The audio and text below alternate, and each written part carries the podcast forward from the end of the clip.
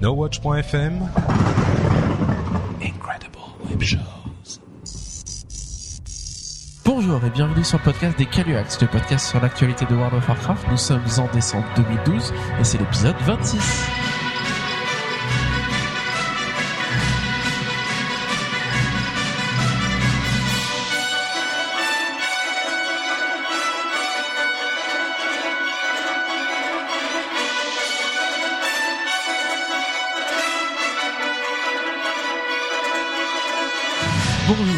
Bienvenue sur le podcast des Caluax, le podcast sur l'actualité de World of Warcraft. Épisode 26, on est en décembre, c'est bientôt la fin du monde et on vous offre le dernier podcast. dernier épisode des Caluax avant, ce- avant l'apocalypse. Ou pas. ou pas. Euh, autour de moi, Makraken, Yuri, Charis, euh, toujours les mêmes, et moi, Gorger. Le Speak nous revient le mois prochain des États-Unis. Yeah. Et il sera là pour le prochain épisode. On a Si- hâte de son retour. S'il y a toujours un prochain épisode. Voilà, si, si on est toujours là pour le faire. Il revient le mois prochain. Ouais, il revient fin décembre et donc il sera là parmi nous pour la prochaine fois. Et donc ce mois-ci, on vous fait un petit podcast euh, classique, habituel, avec quelques news, très peu de news. Euh, on est un peu une période un peu charnière entre deux patchs, enfin entre deux patchs où euh, on a eu le 5.1 qui est tombé, on a vu tout ce qu'il y avait d'intéressant dans ce patch-là, et le 5.2 n'est pas encore annoncé, on sait pas encore ce qu'il va y avoir. Donc bah, quelques maigres informations sur le patch 5.2, mais bon, forcément, ça fera une petite partie de news. Euh, Est-ce que vous allez bien? Est-ce que tout va bien? Vous avez pu beaucoup jouer à WoW ce mois-ci? Oui, oui. Ouais, comme des fous. La Kraken Moi, je vous avouerai que ce mois-ci, ça a été un peu léger, quoi. Un peu léger, un peu léger. Bon, on va en parler tout à l'heure. Euh, donc on est parti tout de suite euh, avec les news et puis euh, après on va se faire un petit thème du mois sur l'économie dans World of Warcraft et un petit cours d'économie. Ça va être un peu pas difficile parce que ça va rester un peu simple, mais il va falloir quand même un peu s'accrocher. Et puis nos parties habituelles, au fait, boss, partie Blizzard euh, et Aparo qu'avez-vous fait ce mois-ci? Mais on enchaîne tout de suite avec la partie news.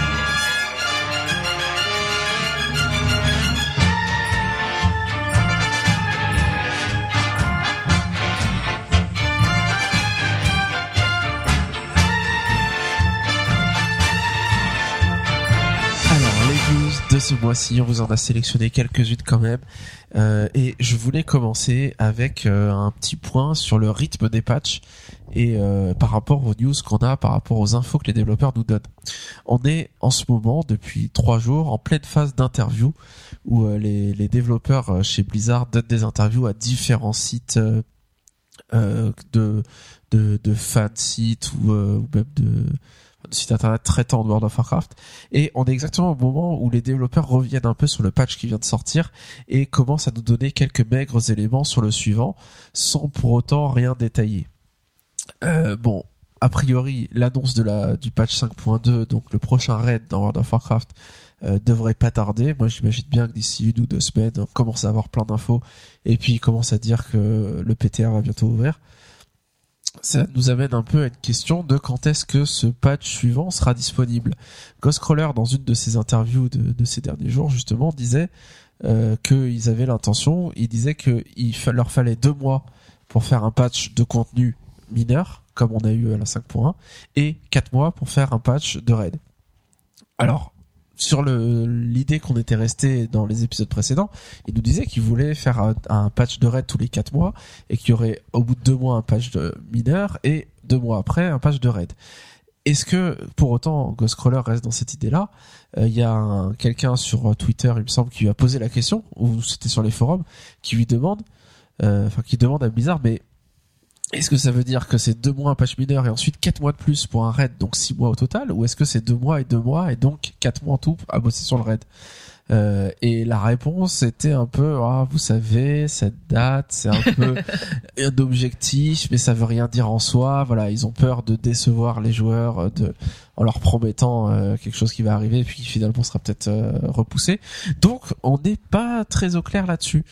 Euh, moi, j'imagine si la 5.2 est annoncée bientôt, qu'elle rentre sur le PTR bientôt, c'est dans deux mois euh, qu'il y aura le prochain raid, prochain patch. Bon, est-ce que on aurait mal compris Blizzard et ça serait dans quatre mois finalement? C'est pas forcément improbable. Ça voudrait dire que donc six mois après la sortie de Mist of Pandaria, on a le premier raid, enfin le nouveau raid. Euh, six mois après, on aura un, un autre raid, et six mois après, peut-être la prochaine extension, ou peut-être huit ou dix mois en tout, s'ils ont un peu de retard par rapport à leur planning. Donc, ce qui voudrait dire deux raids en plus dans Beast of Pandaria, comme ça a été le cas finalement à Cataclysme où il y avait les terres de feu et ensuite euh, l'âme des dragons. Donc est-ce que c'est ça? Ou est-ce qu'ils maintiennent que tous les quatre mois il y a un raid, un- quatre mois après un autre, quatre mois après un autre, et que du coup on aurait trois raids dans ce patch, euh, dans ce- cette extension avant l'extension suivante? Voilà, c'est quelque chose que qu'on va voir finalement très bientôt. On va voir si le 5.2 arrive sur les PTR bientôt ou si ça on attend encore. Euh, moi je vous avouerai, je sais pas votre avis là-dessus, mais que finalement, si ça mettait encore 4 mois à sortir le prochain raid, je serais pas forcément mécontent, puisqu'on avance très doucement en raid, qu'il y a encore énormément de choses à faire dans le jeu, notamment avec la 5.1, et que euh, j'ai l'impression de pas pouvoir tenir le rythme euh, si c'était un changement de raid tous les 4 mois. Mm. Euh, bon, j'imagine que c'est quand même tous les 4 mois qu'ils vont faire un, un raid, je, je sais pas. hein. Mais euh, je sais pas, vous, si vous êtes pressé d'avoir le, le prochain raid ou le prochain patch. Bah, moi, je t'avouerais que là, euh, c'est vrai qu'on est toujours au premier raid, donc du coup, on n'avance pas vraiment. Ouais, on n'a pas touché au cœur de la peur c'est- ni à la terrasse printanière. Donc, Bon, coup, on, a avance très lentement, c'est vrai. euh, beaucoup de guildes avancent plus vite. euh. Parce que je sais pas si on, enfin, c'est pas le même rythme qu'on avait à l'époque, mais il me semble que là, tu vois, on a toujours le, Mais normalement, on- avant, on avait six mois. mais là, on a Donc, cette- euh, mais on, Bah, je- là, on est plus, deux mois après la sortie. Donc, on aurait quatre mois de plus. Et là, on aurait le temps en quatre mois de clean tout, quoi. Même me- au-delà du, enfin, au-delà du raid, euh, parce qu'il y a le fait d'avoir le raid raid. Ouais, les Mais même euh, les réputations, enfin là il y a les bâtonneurs qui sont sortis, euh, enfin, il y a quand même beaucoup de contenu euh, autre que le raid et il nous faut un petit peu de temps aussi pour avoir le, enfin si tu joues pas euh, jour et nuit, enfin même si tu joues pas beaucoup beaucoup, Comme Yori, qui lui a tout fini, Euh, la réputation, exalté Enfin, parce partout. que- Hein. moi- voilà moi- ça non. prend du temps quoi. Ah, euh, Il manque euh, Nat Pagel. Moi, moi, j'ai vraiment, ah, manque juste Nat Pagel. et Tout le reste, c'est réglé. J'ai vraiment, cette- j'ai vraiment cette sensation, tu vois, que quand on était à Cataclysme, on, on avait une réputation à faire qui se faisait naturellement et qui, qui était, qui était, qui était plus facile à faire, je trouve. Ouais, avec les tabards, etc. Ouais, on faisait etc. des zéros et ça. et que là, maintenant, et qu'après, on était quasiment prêt pour Maintenant, on a du boulot. et qu'il fallait juste attendre les raids et que je trouvais qu'on raidait, enfin, que nous, dans notre rythme de raid, on allait un peu plus vite. Et C'est juste qu'il n'y avait pas encore Starcraft. Hein. Non, Oui. j'avais- J'avais déjà ça. ce, qui est, ce qui est un peu faux parce que je me parce qu'il me semblait qu'on a déjà eu des raids où, on, où quasiment. Non, mais en- à Cataclysme, on a galéré pareil On au a début des raids. pareil, On n'était pas que me- je Les zéros étaient que- très durs. euh, Je me, long. que- je me souviens qu'à une époque, à un moment donné, on a, on a down le dernier boss à l'un des, au moment où le lendemain ça sortait euh, un nouveau euh, raid, etc. Enfin, j'ai un Ah, souvenir même- comme ça. Ouais, même pas parce que c'était le premier nerf. Ah, c'est ça, le C'est nerf. au nerf, Le nerf, que euh, c'était Yoruba même, je crois, que quand Ouais. ils ont implé- implémenté ça, qu'ils ont nerfé et que du coup on a. Et là, du coup, j'ai l'impression que. Ou c'était au terre de feu, peut-être, je sais pas. Oh bon. Enfin bon, on, on verra bien euh, dans combien de temps ça sort au final. On va le savoir très vite. Charis veut dire quelque chose, mais Je réfléchis quand est-ce que ça testait pas sur Nefarian si si. Quand a, ça a été nerf et du coup après euh, le Oui. de feu sortait. d'accord. En tout cas, Je moi, sais pas. Oui, il me semble. Je me dis pour les gens qui sont très, euh, enfin, les hardcore qui ont déjà tout clean, etc. Ils sont contents parce que ça va arriver vite. Mais en même temps, nous, euh, on est en train de galérer. Je me dis ouais, finalement, c'est cool. On a ça le arrive temps, un peu on a le plus J'ai peur que euh, que ça se tienne pas sur la durée, le fait qu'il y ait toujours tout, tout de suite beaucoup Ouais, de contenu. Alors moi, moi, de, ça de- fait que je suis pas sûre qu'ils vont ont- tenir et, euh, et, je, et je pense qu'il faut qu'il y ait aussi un petit peu de vide euh, pour qu'on ait envie de choses Depuis nouvelles ont parce que cette sinon volonté d'accélérer les patchs, moi j'ai cette crainte un petit peu, je sais pas si on en a déjà parlé ici, euh, du fait que leur but c'est que les gens ne se désabonnent pas, donc ils aient toujours quelque chose à faire. Sauf que on peut pas jouer 24 heures sur 24 à WoW tout le temps et faire que ça. On peut, mais au bout d'un an, deux ans, on a fait que ça et rien d'autre, on a joué à rien d'autre et puis on a on a très peu de temps et du coup on a le temps de faire que ça. Et moi, je, moi, j'aime bien ces moments où il se passe rien, où on attend, où on, est encore sur l'ancien contenu, où on a le temps de le consommer à notre rythme. Et j'ai peur que si on soit abreuvé, abreuvé, abreuvé, bah, soit du coup on décroche un peu, on continue, mais on décroche, on peut pas faire toutes les réputations, toutes les journalières si on a un temps de jeu limité. Ou au contraire, si on est hardcore et qu'on joue beaucoup, que on, ça s'arrête tellement pas du tout qu'on soit obligé de faire que ça et que les gens décrochent parce que euh, ils peuvent pas ne faire que faire que ça. Ouais, tu pointes exactement euh, un truc. euh, Enfin que je pense en fait, c'est Que, que, t'as vécu avec les quêtes journalières, Ouais. tout ça. du coup je faisais, enfin ouais, enfin avec euh, toutes les quêtes. euh, Pendant deux mois, t'as fait que jouer. Voilà, exactement. Ah, et j'ai envie de faire autre chose aussi, enfin de jouer à d'autres jeux. Ouais, c'est vrai Ouais. que. Et euh, du coup, j'essaie de moins jouer à WoW, mais euh, comme c'est cool, enfin c'est quand même bien, enfin qu'il y ait du contenu. Ouais. C'est- Du c'est coup, enfin, que Yuri, tu me disais que bah là, il avait l'impression de jouer que à WoW et là, il était content de me dire ah, j'ai réduit un peu WoW parce que je jouais à d'autres jeux, etc. Quoi. Et, et moi, à contrario, je trouvais qu'il y avait tellement, enfin, il y avait trop de trucs à faire que je j'ai pas suivi. T'as un peu décroché quoi. J'ai un peu décroché quoi. Et Du coup, euh, Ouais. effectivement, euh, je me suis consacré à autre chose. Mais je kiffe toujours WoW, mais c'est que j'avais l'impression de passer tout mon temps à faire des quêtes journalières et des donjons pour me préparer pour les raids. Et à la Ouais. fin, j'étais un peu blasé quoi. Sachant que je sais qu'il y avait d'autres trucs à faire. Et c'est là que le Red Finder, bah, on fait juste son Red Finder, Voilà, on se ça. stuff, on fait rien d'autre. Mm. Et à la limite, les joueurs un peu casual, bah, c'est ce qu'ils doivent faire pour se stuffer, Ouais. pour pouvoir donc, raider. du coup, là, je prends un peu plus de plaisir parce que là, j'ai fait, j'ai fait, j'ai fait des Refinders, euh, bah, ces, ces trois dernières semaines. Et euh, du coup, je suis un peu content. Je me dis bon, j'ai le temps. Je peux. là, là, l'heure d'aujourd'hui, je me dis, serait- là, je suis un peu plus motivé d'ailleurs à faire le combat de mascotte parce que je me dis maintenant, j'ai un peu plus le temps. Quoi. Ouais. Et le truc, c'est le truc. Oui, c'est agréable d'avoir du temps, faire et d'avoir moins de toujours choses à pas commencé quoi. ouais, mais c'est ça, parce que là, en fait, depuis que j'ai monté les réputations pour les quêtes journalières, j'ai le stuff que de chaque euh, réputation. Enfin, il y a une fin de quête à chaque fois, donc j'ai Ouais. eu le, le stuff, quoi. Du coup, je me suis dit, bon, je vais peut-être un peu ralentir les quêtes. Enfin, je vais arrêter de faire des quêtes de, de certaines factions, etc. Du coup, j'avais commencé à ralentir un peu euh, mon temps de jeu sur WoW. Et euh, malheureusement, j'ai, j'ai, j'ai- un jour, j'ai fait, ah, je vais faire un peu de combat de, masto- de mascotte. Et t'es retombé dedans. Erreur. Erreur monumentale. du coup, bah voilà. Voilà, en même temps, c'était- un peu fou parce que je me souviens, Yuri il me disait bon voilà, euh, quand tu quand tu seras prêt pour faire la quête journalière, on les fera ensemble, ça ira plus vite, etc. Et déjà, je me dis que à deux, c'était quand même, enfin c'était rapide, hein, mais c'était assez long, je trouvais. Enfin, et, je- et moi, je m'imaginais lui, enfin toi, le faire tout seul, et ça prenait du temps. Et là, je me dis mais, Bah, tout seul, Je devais quoi. mettre une heure et demie, tu vois, un truc comme ça. mais voilà, une heure et demie à faire des quêtes journalières, quoi. C'est, enfin, je me souviens à l'époque où on était à Mais il est ICC. riche maintenant. Ouais, ça- à l'époque Ouais, où on était. ICC, le, le moment où on était à ICC, à l'époque où on avait notre petit trajet, ça durait à tout casser 25 minutes, quoi. Ouais, non, parce qu'à Oui, l'époque, puis il y avait qu'une, ouais. il y avait qu'une, euh, il y avait que 25 quêtes. Il y avait que Avec 25 25 quêtes. Mais là, t'as l'impression qu'il y a 100 quêtes. Bah, Juste- ouais. Ah, une bah, cinquantaine. 50. c'est marrant parce que je me rappelle les moments où on a dit ouais que journalière ça va être trop cool et tout et tout. Et là je me dis purée mais T'en peux plus. j'en peux plus. Et, alors, actuellement, hein, bon, on dévie, on dévie, on dévie, on digresse, hein, de digression en digression, mais on essaiera de, re- de se recentrer à la fin. Euh, en ce moment, je fais le forêt du serpent de jade. Le l'ordre du serpent de jade, non, Ouais. c'est ça? Dans la forêt de Dans la jade. forêt de jade. Je monte cette réputation et je fais que ça, et rien d'autre. Et je kiffe. Je fais comme l'époque du tournoi d'argent, je viens, je fais mes quêtes, voilà, j'ai fait mes quêtes, après je vais faire autre chose. Faire une héros, je vais jouer, faire autre chose.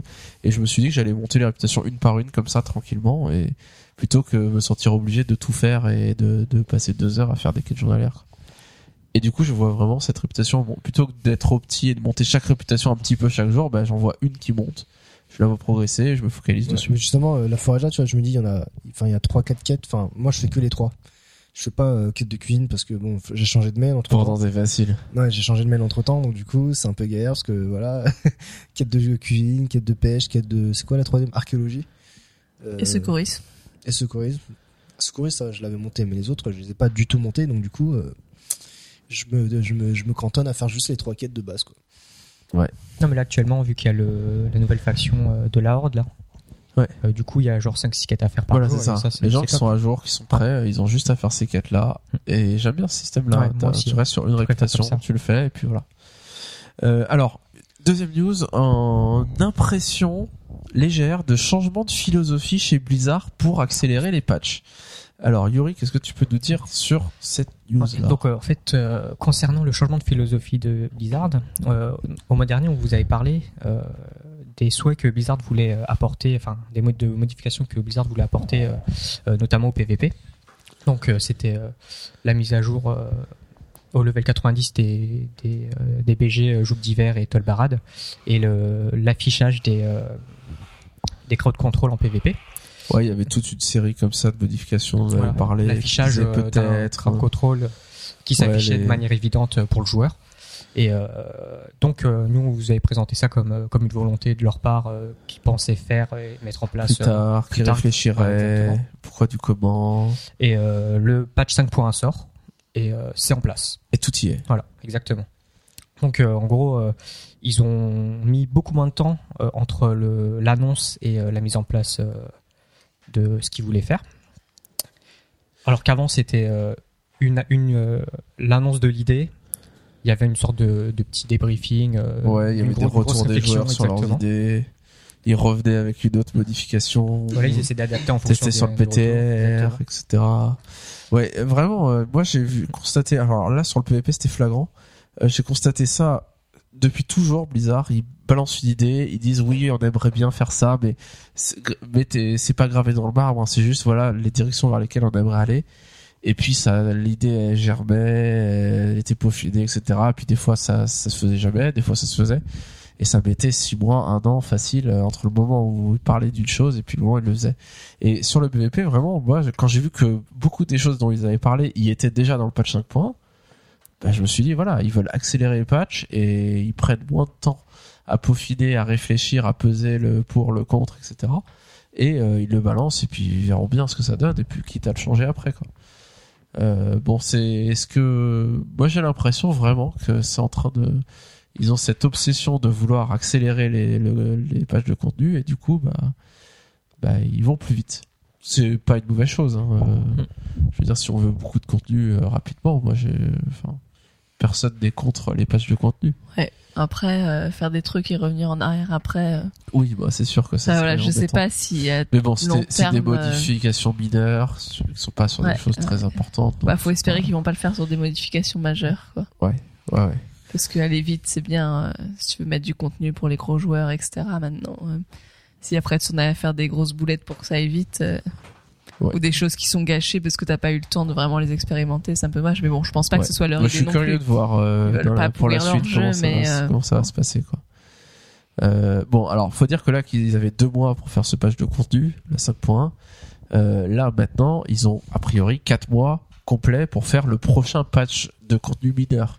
Si on enlève le, le raid qui serait au milieu dans deux mois en théorie, donc ils ont quatre mois pour peaufiner, réfléchir, se poser des questions. euh, Oui, puis c'est pour peut-être le- des choses qu'ils avaient déjà réfléchi avant finalement, enfin voilà, des voilà. concepts. C'est juste euh, En tout cas, peut-être qu'ils une, avaient peut-être une déjà histoire de timing longtemps, où quoi. ils ont commencé à communiquer très tardivement sur ces sujets-là. McCracken, quelques news en vrac. Oui, alors euh, Blizzard aimerait lancer des donjons, les anciens donjons en mode défi.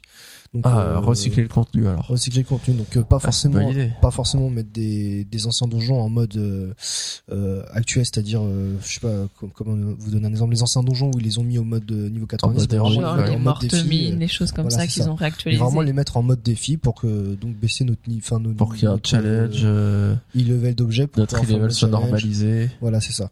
Et donc du coup, ce serait une bonne idée. Comme ça, ça permettrait de refaire les anciens donjons. Et de les refaire à l'ancienne finalement parce qu'en mode défi, il faut faire du crowd control, faut être organisé. euh, C'est pas juste on rush comme des bourrins quoi.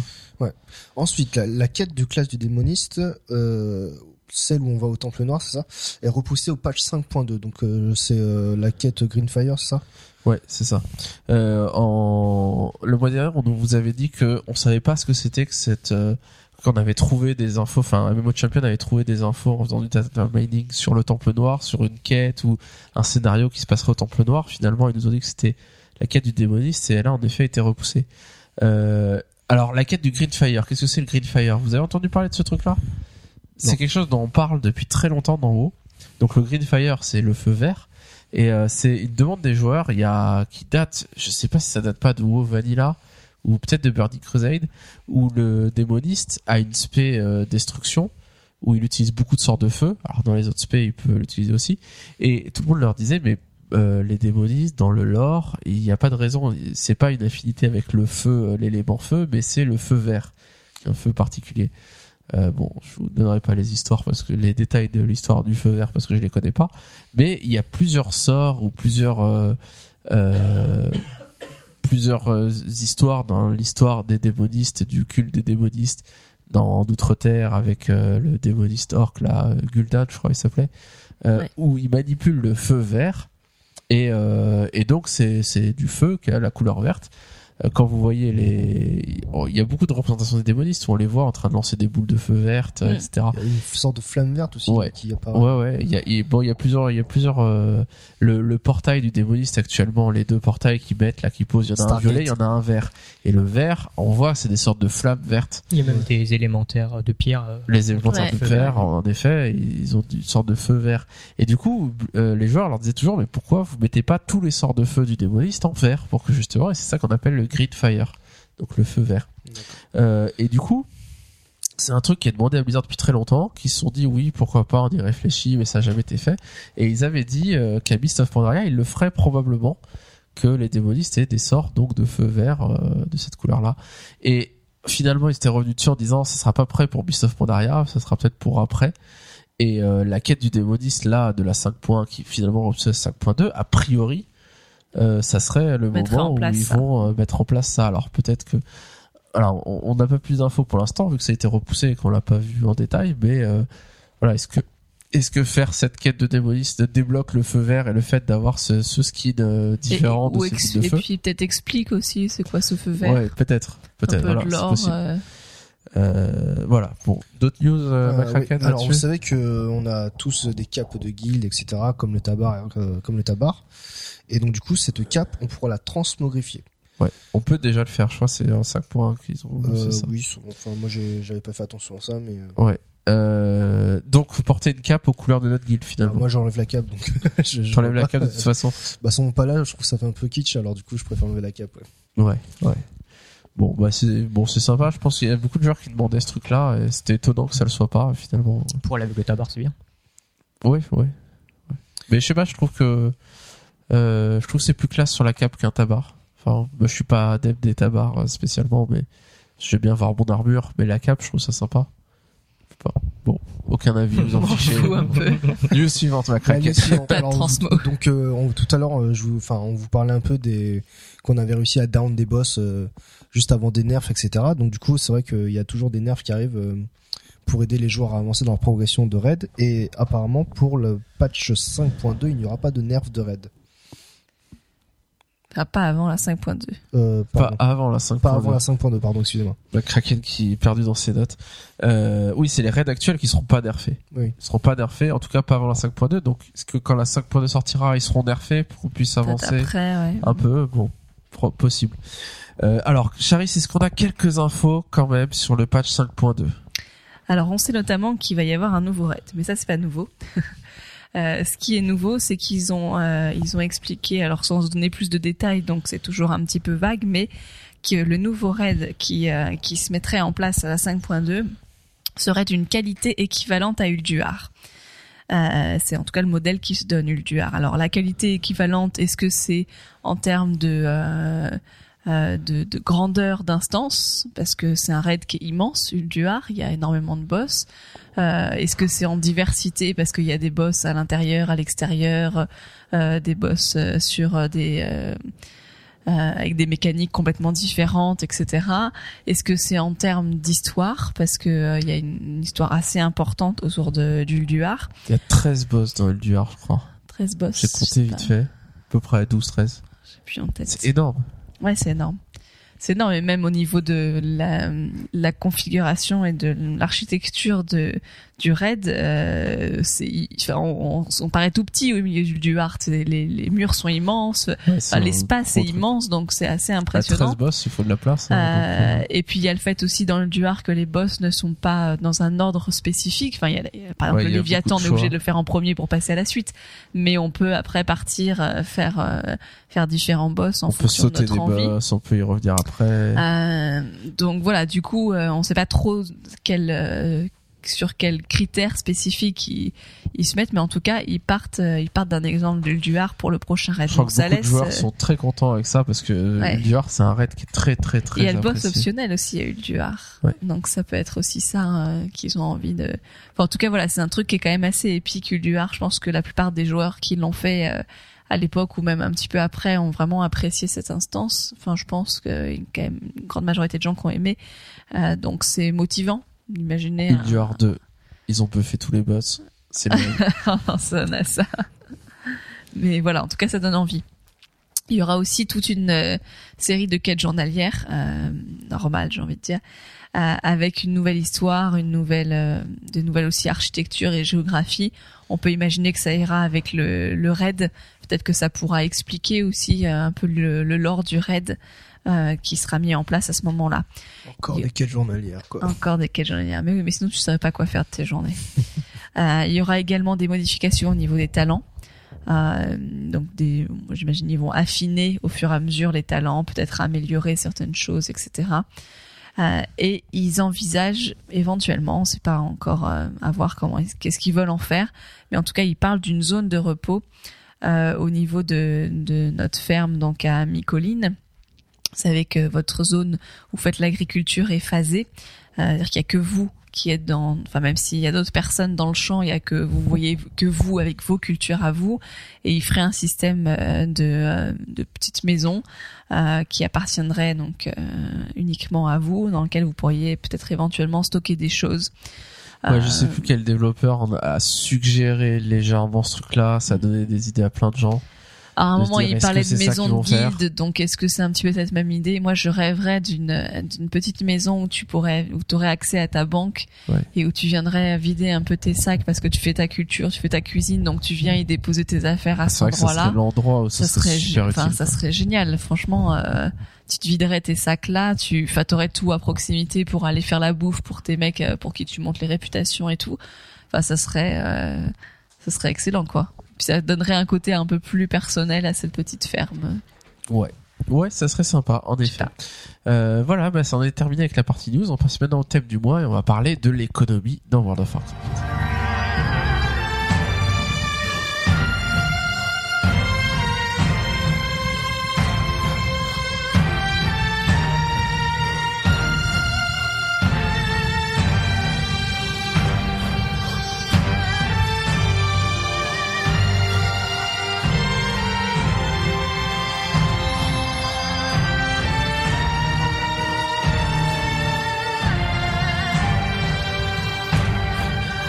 Ça fait longtemps que je veux vous parler euh, de l'économie dans World of Warcraft Euh, et ce mois-ci j'ai pris mon courage à deux mains et j'ai écrit, euh, quelques quelques idées juste. Alors le but c'est pas de, de faire un, un exposé exhaustif sur euh, le thème de l'économie et de World of Warcraft. Euh, Il y a un site que vous connaissez sûrement qui s'appelle Tapin 1PO qui est très très très bon là-dessus.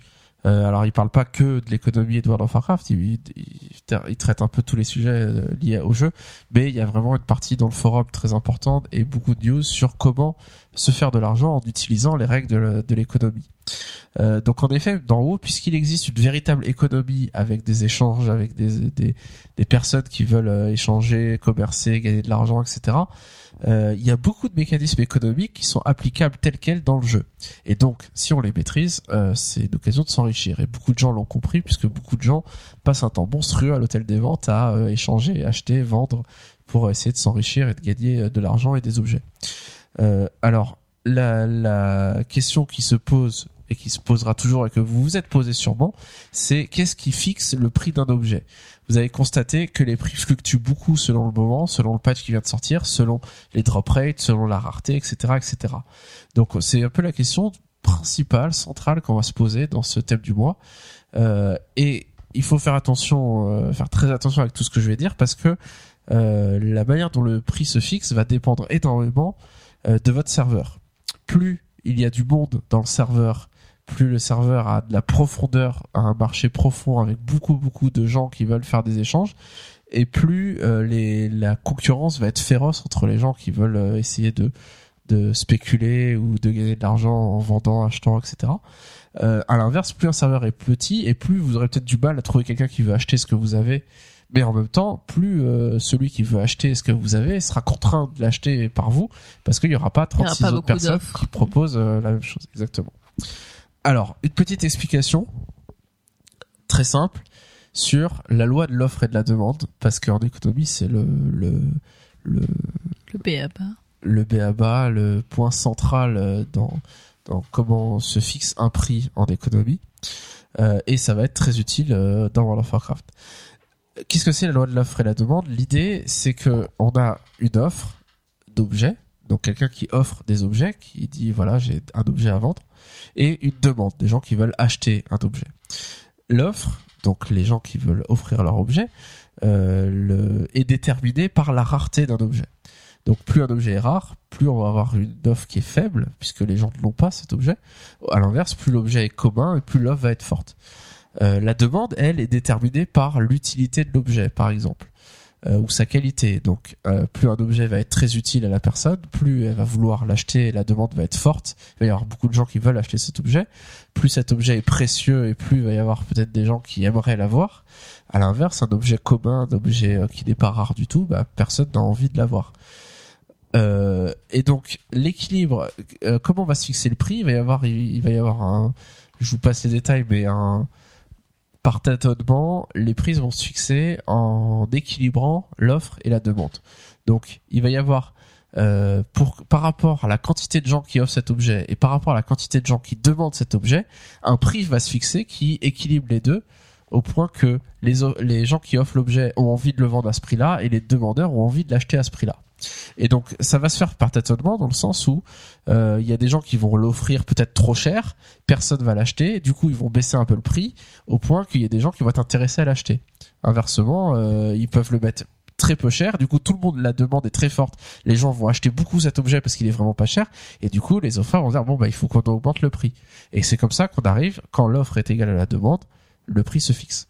Ok, donc c'est c'est euh, la loi de base, en étant vraiment très schématique et très simple. Euh, alors je vous donne des exemples d'en haut. Par exemple, euh, on peut euh, au patch 5.1, ils ont annoncé qu'il y allait y avoir 50% de plantes et de minerais en moins dans le monde. Qu'est-ce que ça signifie? Donc, vous avez vu que les minerais, les plantes étaient très très très communes en Pandarie. Euh, moi, euh, qui récolte des plantes, les, les feuilles de thé vert, qui est la plante de base, mais je, je savais plus quoi en faire tellement j'en avais et j'ai arrêté de les récolter tellement j'en avais et tellement c'était commun et j'avais des points jaunes partout sur ma carte. tu aurais aimé une petite maison à côté de ton champ alors? Exactement, pour pouvoir les entreposer. Euh, donc, le fait qu'ils décident qu'il y ait moins de plantes et moins de minerais disponibles, 50%, donc de moitié, augmente la rareté des plantes et des minerais, et donc va augmenter son prix, parce que l'offre de ces objets va diminuer. Ok, donc le, ces plantes, les minerais vont augmenter de prix, les gemmes qui en résultent des minerais, les flacons, les potions devraient augmenter de prix aussi. Sauf que Attention, donc ça c'est ce qu'on peut en déduire avec la théorie économique de base, sauf qu'il y a plein d'autres facteurs qui peuvent entrer en jeu. Et actuellement, moi j'ai l'impression que le marché de toute façon est tellement saturé par les plantes, par les minerais, parce que tout le monde en a récolté, en a farmé comme des porcs pendant deux mois, euh, qu'il y a un risque à ce que finalement les gens aient tellement de plantes, de minerais en banque et soient tellement habitués au fait que ça ne vaut pas cher pour que la conséquence de, de, ce, de ces drop rates plus, plus faibles ne se voit pas forcément euh, tout de suite et que ça peut mettre du temps, éventuellement. Après, ça dépendra de, de votre serveur, de, toujours pareil, de la quantité d'offres, la quantité de demandes. Euh, autre exemple, en début d'extension, euh, les composants, les plantes, les minerais, par exemple, ont tendance à être rares. Euh, pourquoi? Parce que les gens sont focalisés sur leur leveling, ne vont pas forcément récolter, et puis quand le serveur vient d'ouvrir, bah, pendant les premières heures, les premiers jours, euh, les seuls minerais, les seules plantes qu'il y a, c'est ceux qui viennent d'être farmés aujourd'hui. Et il y a des gens qui veulent à tout prix monter leur métier euh, très rapidement pour faire un first, euh, Mm. first alchimiste du royaume, etc., etc. Donc, qu'est-ce qui se passe dans ce moment-là? On a une offre qui est plutôt faible, même si en Pandarie on a vu que c'était le contraire, qu'elle n'était pas forcément si faible que ça très vite parce qu'il y avait énormément de plantes. Par exemple, si je prends le cas des plantes, mais en tout cas pendant les premières heures, l'offre est très très très faible. Forcément, tout le monde est en train de jouer et personne ne va récolter des plantes et les mettre à l'hôtel des ventes tout de suite. Euh, à l'inverse, la demande peut être très forte par certains individus qui veulent un prubs de de serveurs et qui veulent à tout prix l'avoir et qui seraient prêts à payer des Ouais, sommes ridicules boost, euh, pour pouvoir aller plus vite. Euh, c'est comme ça que je- j'en avais peut-être déjà parlé que j'ai vendu un stack de 20 feuilles de thé vert à 750 PO en début dans le, matin de la sortie de Beast of Pandaria parce qu'il y avait des gens qui étaient dans, cette configuration là donc on avait une demande forte pas forte par la quantité de gens qui le voulaient mais forte parce que la personne voulait à tout prix était prêt à payer n'importe quel prix. Et bon il y avait une offre très faible. En l'occurrence il y avait personne qui vendait sur notre serveur des feuilles de thé vert j'étais le seul. J'ai mis un stack et clac c'est parti à 750 PO dans les 10 minutes. Donc euh, voilà alors que euh, 6 heures après ça avait chuté et ça valait plus que 50 PO le stack de 20 plantes parce que les plantes étaient très très très abondantes et que donc il n'y avait pas de rareté et que donc l'offre était très forte euh, autre exemple, les invitations des bastonneurs. Donc, euh, vous avez vu actuellement, euh, si on, le passe, on le pa- passe ce cas-là au prisme un peu de cette histoire d'offre demande. Comment elle est l'offre des invitations des bastonneurs? Est-ce qu'il y a une offre abondante, faible? C'est faible. C'est faible. Ouais. C'est Blizzard qui a dit je balance 10 offres des bastonneurs pendant 24 heures et il y en a pas plus. Mm. Donc que 10 sur tout le serveur. C'est très très faible. C'est vraiment donné au compte-goutte. Euh, comment est la demande de, de- des invitations de bastonneurs Forte. Les gens, il y a tout le serveur qui a envie d'aller voir les bastonneurs. Il y a peut-être une grande partie des gens qui s'en fichent et qui attendra. Mais il y a quand même une en grosse partie une de joueurs qui aimeraient bien en avoir En une. tout cas, plus que 10. Donc la demande est très forte. Pourquoi? En raison de la mode, euh, du fait que, enfin, la mode parce que ça vient de sortir, on a envie d'aller voir. Voilà la nouveauté, euh, les joueurs qui veulent voir le nouveau contenu rapidement. Ceux Euh, qui veulent montrer qu'ils l'ont en premier. Les first. Ouais, ouais, voilà, exactement. Et, euh, et donc la demande est très forte au début, et puis au fur et à mesure que les gens ont leur invitation des bastonneurs, donc c'est autant de demandeurs potentiels qui ne font plus partie de la demande puisqu'ils ont eu leur invitation. Euh, au fur et à mesure, euh, il y a de moins en moins de joueurs qui le veulent, où on passe euh, les joueurs qui le veulent, du coup, c'est les joueurs qui étaient moins pressés, qui ont tout leur temps, et donc le prix dégringole semaine après semaine, et c'est ce qu'on est en train de voir déjà puisque sur notre serveur, alors les invitations des bastonnaires elles partaient entre 30 000 et 40 000 PO la première semaine, peu près, ou la deuxième. Après, ça dépend, ça fluctue vachement. Et puis, alors ça fluctue beaucoup, mais ça a une tendance à baisser. oui, ça baisse. ouais. Voilà, et, euh, et je crois que toi tu as eu la Ouais. tienne autour de 20 000, Ouais, c'est ça. euh, voilà, ça a déjà baissé Ça à a 20 000. forcément dépassé Et ça va continuer à baisser en plus. Et alors en plus pourquoi? Parce que l'offre va encore plus grossir puisque les joueurs qui sont rang 7, je crois, Mm.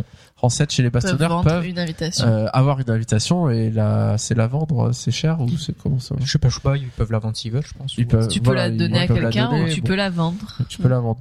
Donc euh, il y a des sur l'hôtel des ventes, on a vu des, invi- des gens qui mettaient déjà des invitations bastonneurs parce qu'ils l'avaient gagné et qui les mettaient à des prix complètement hallucinants. Euh, et ce prix-là va baisser, baisser, baisser, baisser. Du fait aussi que les, les joueurs qui l'achètent euh, par la suite, enfin pas dès le début, euh, c'est ceux qui n'ont pas forcément envie d'y mettre une grosse somme, donc ne seront pas prêts à mettre une Mm. grosse somme, donc euh, l'offre devra forcément baisser, euh, s'équilibrer à la demande en fait. Ouais, ça ouais, ce que tu expliquais au début. Voilà. Donc voilà comment finalement la loi de l'offre et la demande s'applique. Comment ce qui compte, c'est comment se fixe le prix en mesurant, enfin en ayant une idée de comment est l'offre, comment est la demande. Euh, alors comment est-ce qu'on peut utiliser cela pour s'enrichir? Euh, ce qui va être important, c'est de savoir reconnaître les moments où le prix d'un objet est surévalué et qu'il faut le vendre. Donc par exemple, euh, je vous prends l'exemple euh, à Cataclysme. Euh, quand on raidait en début de le premier palier de raid, à la descente de l'aile noire, au bastion du crépuscule, etc. Le seul moyen d'avoir des cristaux du Maelstrom, qui était le composant d'enchantement pour quand on désenchantait des objets épiques, c'était de désenchanter des objets qu'on tombait à la descente et au bastion du crépuscule. Un cristal du Maelstrom à cette époque-là, sur notre serveur, coûtait entre 2000 et 3000 PO. Souvent autour de 2500 PO le cristal. Euh, le, c'était, on était au moment où les cristaux du Maelstrom, il fallait les vendre. Ça valait très très très cher. Ce qui s'est passé, alors on- bien sûr, on va pas tout vendre parce qu'on veut pas juste se faire du fric, on veut aussi euh, peut-être, euh, enfin, se faire des enchantements. Mais c'était un moment où typiquement les cristaux du Maelstrom, c'était intéressant de les vendre. Euh, et est arrivé le page d'après avec Zul'Gurub et Zulamad, où là, tout d'un coup, euh, les, les objets épiques ont commencé à dropper en instance héroïque, donc à Zul'Gurub et Zulamad, et donc le Les marché a été inondé euh, de, de loot qui sont tombés euh, de, de loot euh, épiques qui ont été désenchantés et les cristaux du Maelstrom ont chuté et, ce, et leur prix a été divisé par 10 sur notre serveur. On est passé plutôt entre 200 et 300 PO à cette période-là. Euh, donc le but, euh, c'est c'est pour ça que je dis, il faut savoir reconnaître le moment où le prix d'un objet est surévalué. Alors pas forcément surévalué, mais disons qu'il est très très fort et qu'il faut vendre parce que ce prix va baisser. Donc il, on aurait dû, nous ça, on n'a pas du tout anticipé ça. Bon, j'ai pas fait attention à ça du tout. J'avais pas anticipé que le prix allait chuter comme ça. Mais on avait euh, 40 cristaux du Maelstrom qui dormaient dans notre banque de guild et Zul'Gurub et Zulamad sont arrivés et le prix a chuté. On aurait dû tout vendre juste avant. euh, se faire énormément d'argent et sachant qu'après on aurait pu tout Ça racheter à un prix euh, beaucoup plus faible. Ça peut être le cas par exemple aussi pour les euh, les formules d'enchantement ou les formules de euh, d'alchimie, de choses comme ça que tu drops euh, en instance au début et que tu peux revendre parce que euh, bah, les gros joueurs ils ont envie de monter leur métier pour faire des meilleurs Ils sont enchantements, prêts à payer n'importe Et ils sont prix, prêts à payer très cher. en surtout début pour- quand ils Bah, font je la sais pas course. s'il n'y a pas aussi le fait qu'en fin d'extension, souvent l'argent s'accumule aussi pas mal quand même. On a, plus de sous aussi. On a bien accumulé d'argent à la fin de notre extension. Donc au début de la suivante, on a des sous aussi pour mettre. euh, on est prêt à payer le prix fort aussi parce qu'on a les, moyens de le faire. Ce qui est rigolo par rapport au Crystal du Maelstrom, c'est que on dit on n'a pas vu le coup venir, mais on faisait trop des blagues. On était là ouais, de toute façon, euh, on était en fait, je me rappelle, on était sur le channel de Général et on disait ouais. euh, Vendez vite euh, vos cristals du Mastrom, demain ça, vaudra- ça vaudra un PO, etc. Et donc du coup, je me dis purée, on n'a pas vu le coup venir, mais on, faisait trop des blagues et c'est là qu'on Et c'est arrivé. et c'est arrivé quoi. Ouais. On aurait pu les revendre et tout et Ça veut dire que c'est un peu la même chose euh, en ce moment pour les cristaux de chat. Ouais. Je veux dire, il n'y a pas d'autre moyen que d'en avoir euh, En raid. en raid ou peut-être en tuant les rares, quoi. Mais sinon. euh, euh, Ah si, il y a la quête journalière. Enfin, le, le... si, si, on Ouais. peut en crafter un par Ouais. jour. Ouais, non, non, crafter on un peut par crafter. jour.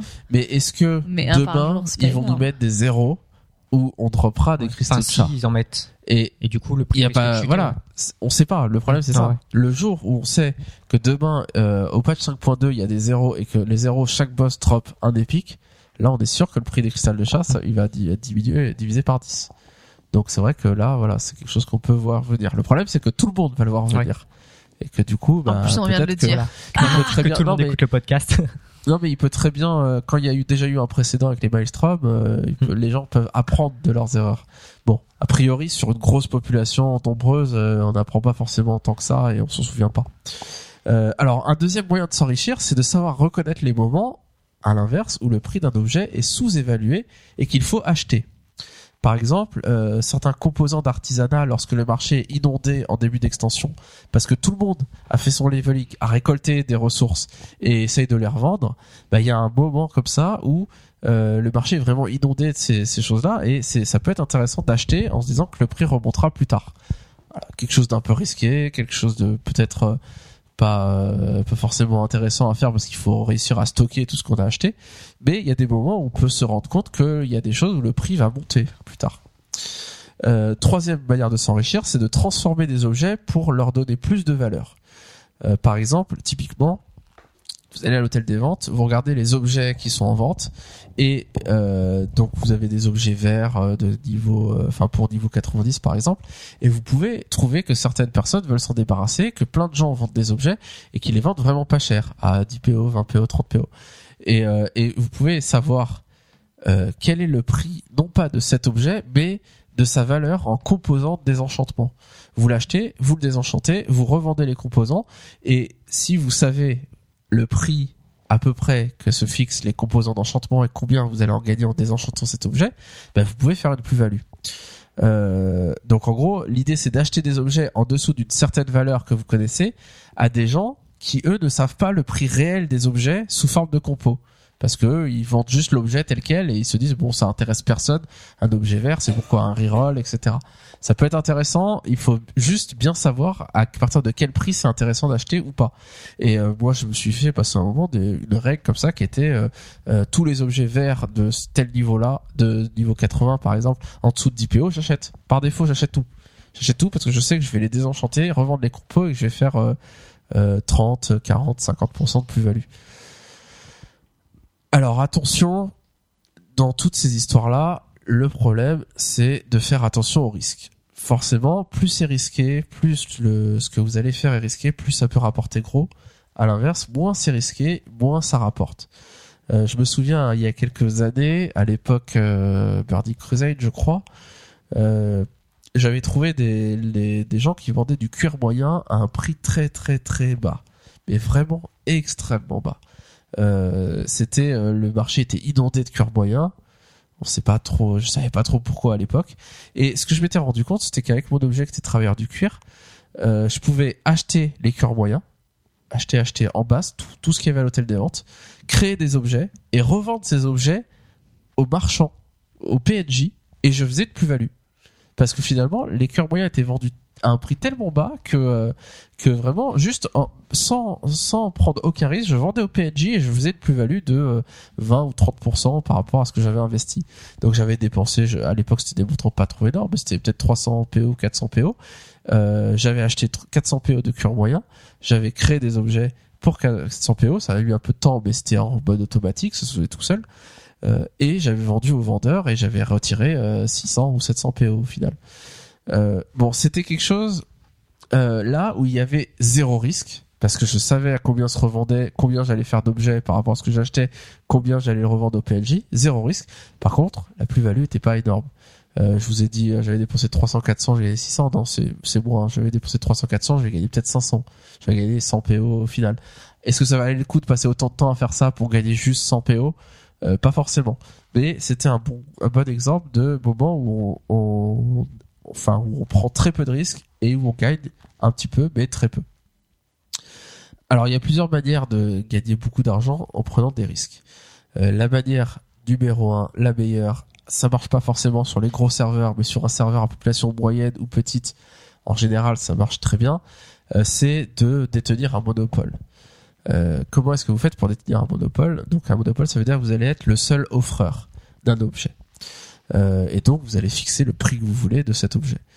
Euh, L'idée, c'est pas d'avoir un monopole sur tel objet pendant euh, trois mois, c'est juste pendant 24 heures, 48 heures, trois jours éventuellement, euh, ou en début de week-end pendant quelques heures.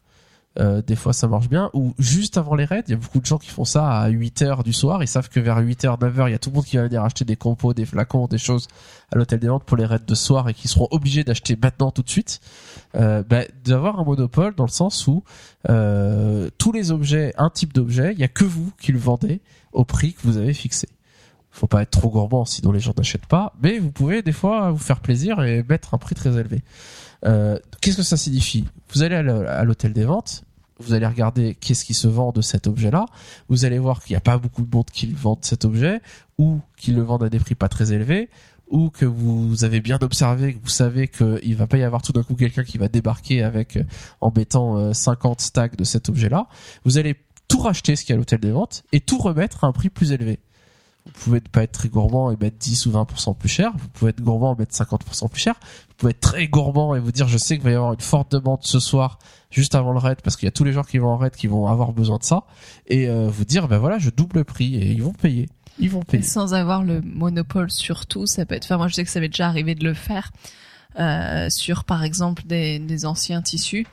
Euh, tu vas à la hache et tu vois que, euh, je sais pas, les, les 15 premiers, c'est un mec qui les a mis à, je veux dire Un un prix prix au hasard, mais genre à, à 2 PO, euh, euh, les, je sais pas, les 5 tissus de PO. Et tu vois que après les 15 premiers où ils sont à ce prix-là et c'est le même mec qui a mis, les, euh, les 5 tissus vont être à 10 PO. Et que c'est juste le premier, il a mis très très bas pour les vendre. Et c'est vrai que moi, Tu ça m'est tout, arrivé de racheter, euh, de racheter les, en effet, les, je sais pas, je sais plus combien, mais 10 ou 15 premiers euh, qui sont très très bas, contrairement à ceux d'après, et de remettre à un, pra- un prix qui est, qui est pas si haut que ça, mais qui est nivelé avec le suivant. Euh, un, ou un poil en dessous à 9,99 au lieu de 10 et ça permet que tu euh, finalement tu as le monopole des, euh, des 30 ou 40 premiers Ouais. tissus Et tu Mais une value sur les Là, on parle pas. Là, on parle pas de monopole. On parle d'achat de d'objets qui étaient sous-évalués. Enfin, que la personne ne connaissait pas leur prix, les a mis très peu oui cher. ou les amis sont très débarrassés, s'en Et que toi, tu oses leur acheter tout et les mettre au vrai prix du marché que tu estimes être, même à un prix avantageux, être le premier de la liste euh, moins cher. Mais là, tu ne tiens pas un monopole. Pas du tout. Il y a des gens derrière toi qui en ont.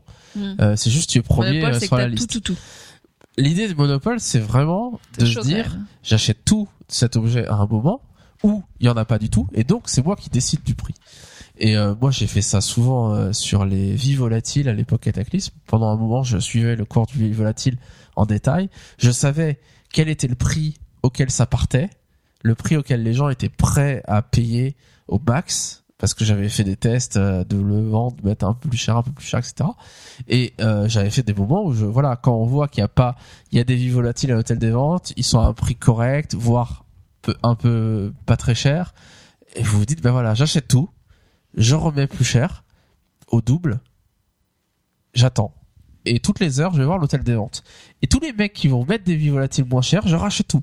Je rachète tout pour rester, pour que en premier de la liste, il y ait rester être mes le vies seul. volatiles à mon prix que j'ai fixé, qui est assez élevé. Pas forcément très élevé, hein, c'est pas une question d'arnaquer forcément, mais un prix que j'estime être un prix correct, voire un peu cher, où les gens, voilà, il faut qu'ils aient vraiment envie de les avoir pour les payer.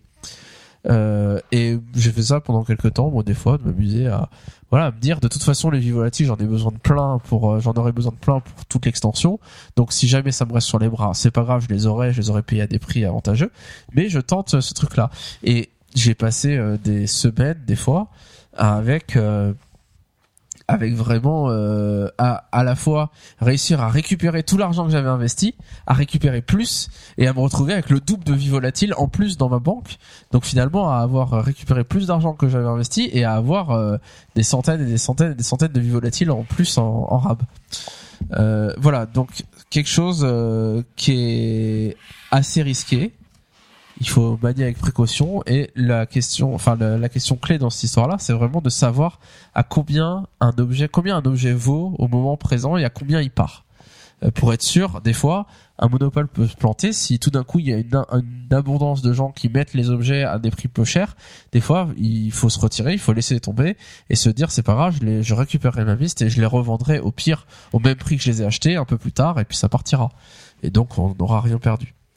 Euh, un autre principe d'économie un peu connu euh, que dont on voit souvent les, enfin avec lequel on peut s'enrichir un petit peu, c'est les histoires d'asymétrie d'information. On a des joueurs qui ne savent pas, par exemple, que certains objets s'achètent au PNJ, donc au personnage non joueur. Là, dans ce cas-là, si vous, vous savez que ça s'achète à un PNJ et que certains joueurs ne le savent pas, il y a des joueurs qui s'amusent à acheter au PNJ des objets et à les mettre à l'hôtel des ventes en se disant tel joueur, quand il va chercher euh, j'ai besoin de tel objet pour crafter telle chose, etc., il va chercher sur l'hôtel des ventes, va le trouver, va l'acheter, et donc va payer 5 PO ou 5 PO ou 10 PO un objet qui se vend à au PNJ de telle ville reculée de d'Azeroth à 10 PA. Et donc, forcément, ça, c'est euh, une plus-value très importante. Euh, et donc, tout ce qui s'est passé, c'est que la personne a été victime d'une asymétrie d'information. Vous, vous avez une information, mais il y a que vous qui l'avez. Et euh, la personne qui vous achète, elle ne sait pas que l'objet que vous lui vendez, bah, c'est de la capelote, dans le sens où vous l'avez payé 10 PA très loin. Euh, cette, euh, ce n'est pas forcément de l'arnaque dans le sens où moi, souvent, j'ai la flemme d'aller chercher un compo qui se trouve à l'autre bout de la terre ou Mm. qui se trouve assez loin, alors que 10 PO, qu'est-ce que Ouais, c'est Je paye mes 10 flemme PO, je l'ai maintenant, chercher. et je me casse pas les pieds à aller le chercher. tu veux d'abord regarder à la hache si ça y est avant d'aller voir. La flemme d'aller chercher sur quoi. WoWhead ou sur Oui, pour Mm. voir euh, Où est-ce est-ce que qu'il se c'est trouve, etc., et- etc. Bon, allez, je paye mes 5 PO au mec qui, qui lui a fait l'effort d'aller le chercher et puis. euh, Ouais, surtout que arrive. 5 PO, tu te dis c'est rien du tout, quoi. Voilà. Mais la personne qui l'a fait, qui est avant C'est un objet enrichi. 10 PA à 5 PO, vous imaginez la, la- Ouais, la le bénéfice qu'il fait, quoi. Euh, vous pouvez aussi utiliser, alors beaucoup font ça, les erreurs des joueurs. Euh, un certain nombre de, de joueurs se trompent quand ils mettent leurs enchères et, et lancent leurs enchères à des prix très très peu chers euh, parce qu'ils ont mis par erreur l'objet en vente à ce prix-là. Euh, beaucoup de gens utilisent des add-ons pour faire ça. Je sais que Auctioneer, qui est un des plus gros add-ons les plus connus euh, pour tout ce qui est attrait à l'hôtel des ventes, permet de faire ça, de surveiller un certain nombre d'objets spécifiques et dès qu'il les trouve à des prix inférieurs à telle valeur, eh ben il vous dit attention, il y a quelqu'un qui s'est trompé sur le prix de ce truc-là, il le vend vraiment pas cher, je vous conseille de l'acheter. Et on l'achète et on le revend au vrai prix. Ce qui s'est passé, c'est qu'une personne s'est trompée ou ne sait pas à combien ça se vend cet objet-là. Et donc, vous, vous savez, vous le rachetez et vous allez le mettre au vrai prix du marché par rapport à l'offre, la demande, tout ça, tout ça. Euh, voilà. Donc, en gros, la clé pour réussir à se faire de l'argent par ce biais-là, c'est d'observer les prix. C'est vraiment d'avoir une idée du prix qui équilibre l'offre et la demande, de connaître il suffit pas seulement de connaître les prix pratiqués à l'hôtel des ventes, il faut se méfier avec ça parce que euh, il y a des add-ons qui vous permettent de scanner l'hôtel des ventes pour avoir une estimation au fur et à mesure qu'il a vu beaucoup l'objet à combien il se vend. Le problème c'est que ce que ce qui vous donne c'est pas à combien l'objet se vend, c'est à combien l'objet est mis en vente. Or, ce qui vous intéresse vous, c'est le- à combien l'objet part, se vend parce qu'il est acheté par quelqu'un et pas au prix le payer euh, auquel il est fixé, exactement. Alors, je voulais terminer juste cette petite partie euh, avec un point sur les arnaques. On pourrait avoir l'impression que tout ce dont je vous ai parlé, c'est un peu des arnaques, d'une certaine manière. Euh, alors, faire attention, c'est pas du tout le cas. Une arnaque, qu'est-ce que c'est euh, Arnaquer quelqu'un dans World of Warcraft, qu'est-ce que c'est? C'est euh, essayer de stimuler des erreurs de ce joueur. Si le joueur a mis un objet et s'est trompé sur le prix, et que vous, vous le voyez et que vous lui achetez, euh, bah, voilà, il a fait une erreur, ce n'est pas une arnaque. Je veux dire, vous avez, euh, vous surveillez les prix, vous regardez bien ce qui se passe. voilà, vous avez euh, été là au bon moment avec la personne qui s'est débarrassée d'un truc. Il y a des chances que cette personne fasse une requête, au MJ qu'il s'est trompé, et que peut-être euh, le MJ, soit il est intraitable, soit il redonne son objet. Pour autant, il va pas vous l'enlever parce que vous, vous l'avez acquis, vous l'avez acquis de manière totalement légale. Bon, j'aimerais bien savoir est-ce que les MJ répondent à ce genre de requête? Euh, par contre, si vous, si vous, si vous, donc, euh, gagner de l'argent sur les erreurs des joueurs, pourquoi pas. Stimuler les erreurs de joueurs, c'est pas pareil. Là, vous, envoyez un objet, en contre-commandé à un joueur avec un prix exorbitant de 1000, 2500 PO, 2000 PO. Là, vous, vous lui mettez un piège. Vous êtes en train d'essayer de faire une arnaque, de stimuler son erreur. C'est pas lui qui fait une erreur, c'est vous qui l'encouragez à faire cette erreur. C'est vraiment pas la même chose. Euh, mentir sur ce qu'on va donner, dire qu'on va vendre un objet à quelqu'un et que la personne nous dit ok, qu'on se met d'accord sur un prix et que dans la fenêtre d'échange on met un autre objet qui vaut beaucoup moins et que la personne se fait avoir, paye, etc. Là, euh, clairement, on parle d'arnaque. Il s'agit pas d'exploiter des connaissances du marché, etc. et de de, de, de faire des commerces légaux. Il s'agit d'une arnaque. Euh, à chaque fois, quand dans tous les points que j'ai mentionnés pour se faire de l'argent, il s'agit d'exploiter une information. Euh, voilà. Dans le cas du monopole, par exemple, créé où vous avez acheté tous les objets et vous achetez tout ce qui sort de tel objet pour fixer votre prix à un prix élevé, vous prenez un gros risque à faire ça. Très gros risque. Peut-être que ces objets-là, vous n'arriverez jamais à les vendre. Peut-être que euh, vous avez surévalué le prix et que en réalité le prix de cet objet ne fait que baisser jour après jour et que vous n'arriverez même pas à le vendre au prix que vous l'avez acheté et vous allez le vendre moins cher et que vous allez perdre de l'argent au final. Et personne n'oblige les joueurs qui vous l'achètent à un prix élevé à vous les acheter. Euh, ils peuvent toujours aller les farmer euh, de leur côté. Euh, le cas de l'objet mis en vente à l'hôtel des ventes alors qu'il s'achète à un PNJ, pareil, finalement, euh, le joueur qui achète cet objet à 10 PO alors qu'il se vend 10 PO ailleurs, euh, il paye finalement la flemme de se renseigner, d'aller, de se déplacer, d'aller le chercher. Voilà, donc finalement, euh, moi je trouve que c'est très intéressant d'avoir un peu quelques notions de base d'économie pour comprendre comment ça marche dans World of Warcraft. Et je vous encourage à aller vraiment creuser un peu ces questions-là parce qu'il y a des gens qui débattent, qui se posent des questions sur les prix de tel objet et se donnent des conseils très régulièrement. Je recite euh, le site T'as pas un PO euh, ou sur les forums, c'est une mine d'informations de joueurs qui échangent leurs tuyaux sur euh, tel objet. Dans tel patch, j'ai vu que euh, dans le prochain patch, il y avait une modification sur telle chose et du coup, j'imagine que ça va provoquer un effondrement ou euh, Oui, une une plus-value de certains certains certains euh, objets, etc. Euh, bon, après, euh, c'est toujours un pari sur l'avenir et c'est toujours quelque chose qui est risqué et avec lesquels il faut faire attention. Mais à force d'observer, d'essayer un petit peu avec une petite somme d'argent, d'investir, de, de revendre, etc. sans mettre trop d'argent, puis c'est des PO, c'est pas du vrai argent. Ben, on commence à comprendre euh, le truc et à pouvoir euh, à pouvoir vraiment se faire beaucoup d'argent sans bouger de chez soi et en restant à l'hôtel des ventes et on comprend tous ces joueurs qui finalement passent leur journée devant l'hôtel des ventes à acheter et vendre, acheter et vendre, acheter et vendre, notamment avec l'armurerie mobile. Mm. On passe maintenant aux parties au fait et à la partie boss.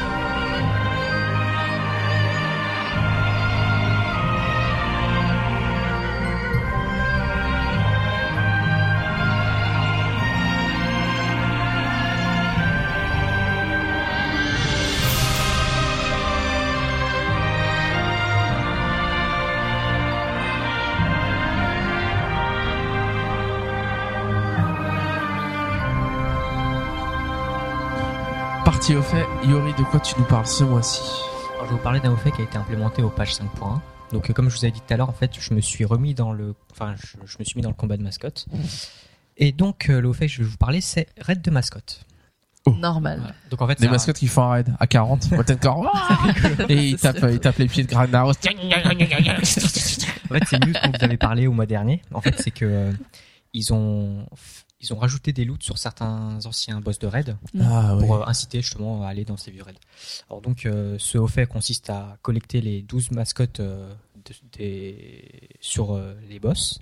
Donc en fait, ils sont répartis. En fait, il y a trois boss sur quatre raids euh, où il faut en récupérer quoi. Et, euh, et Alors c'est quel raid?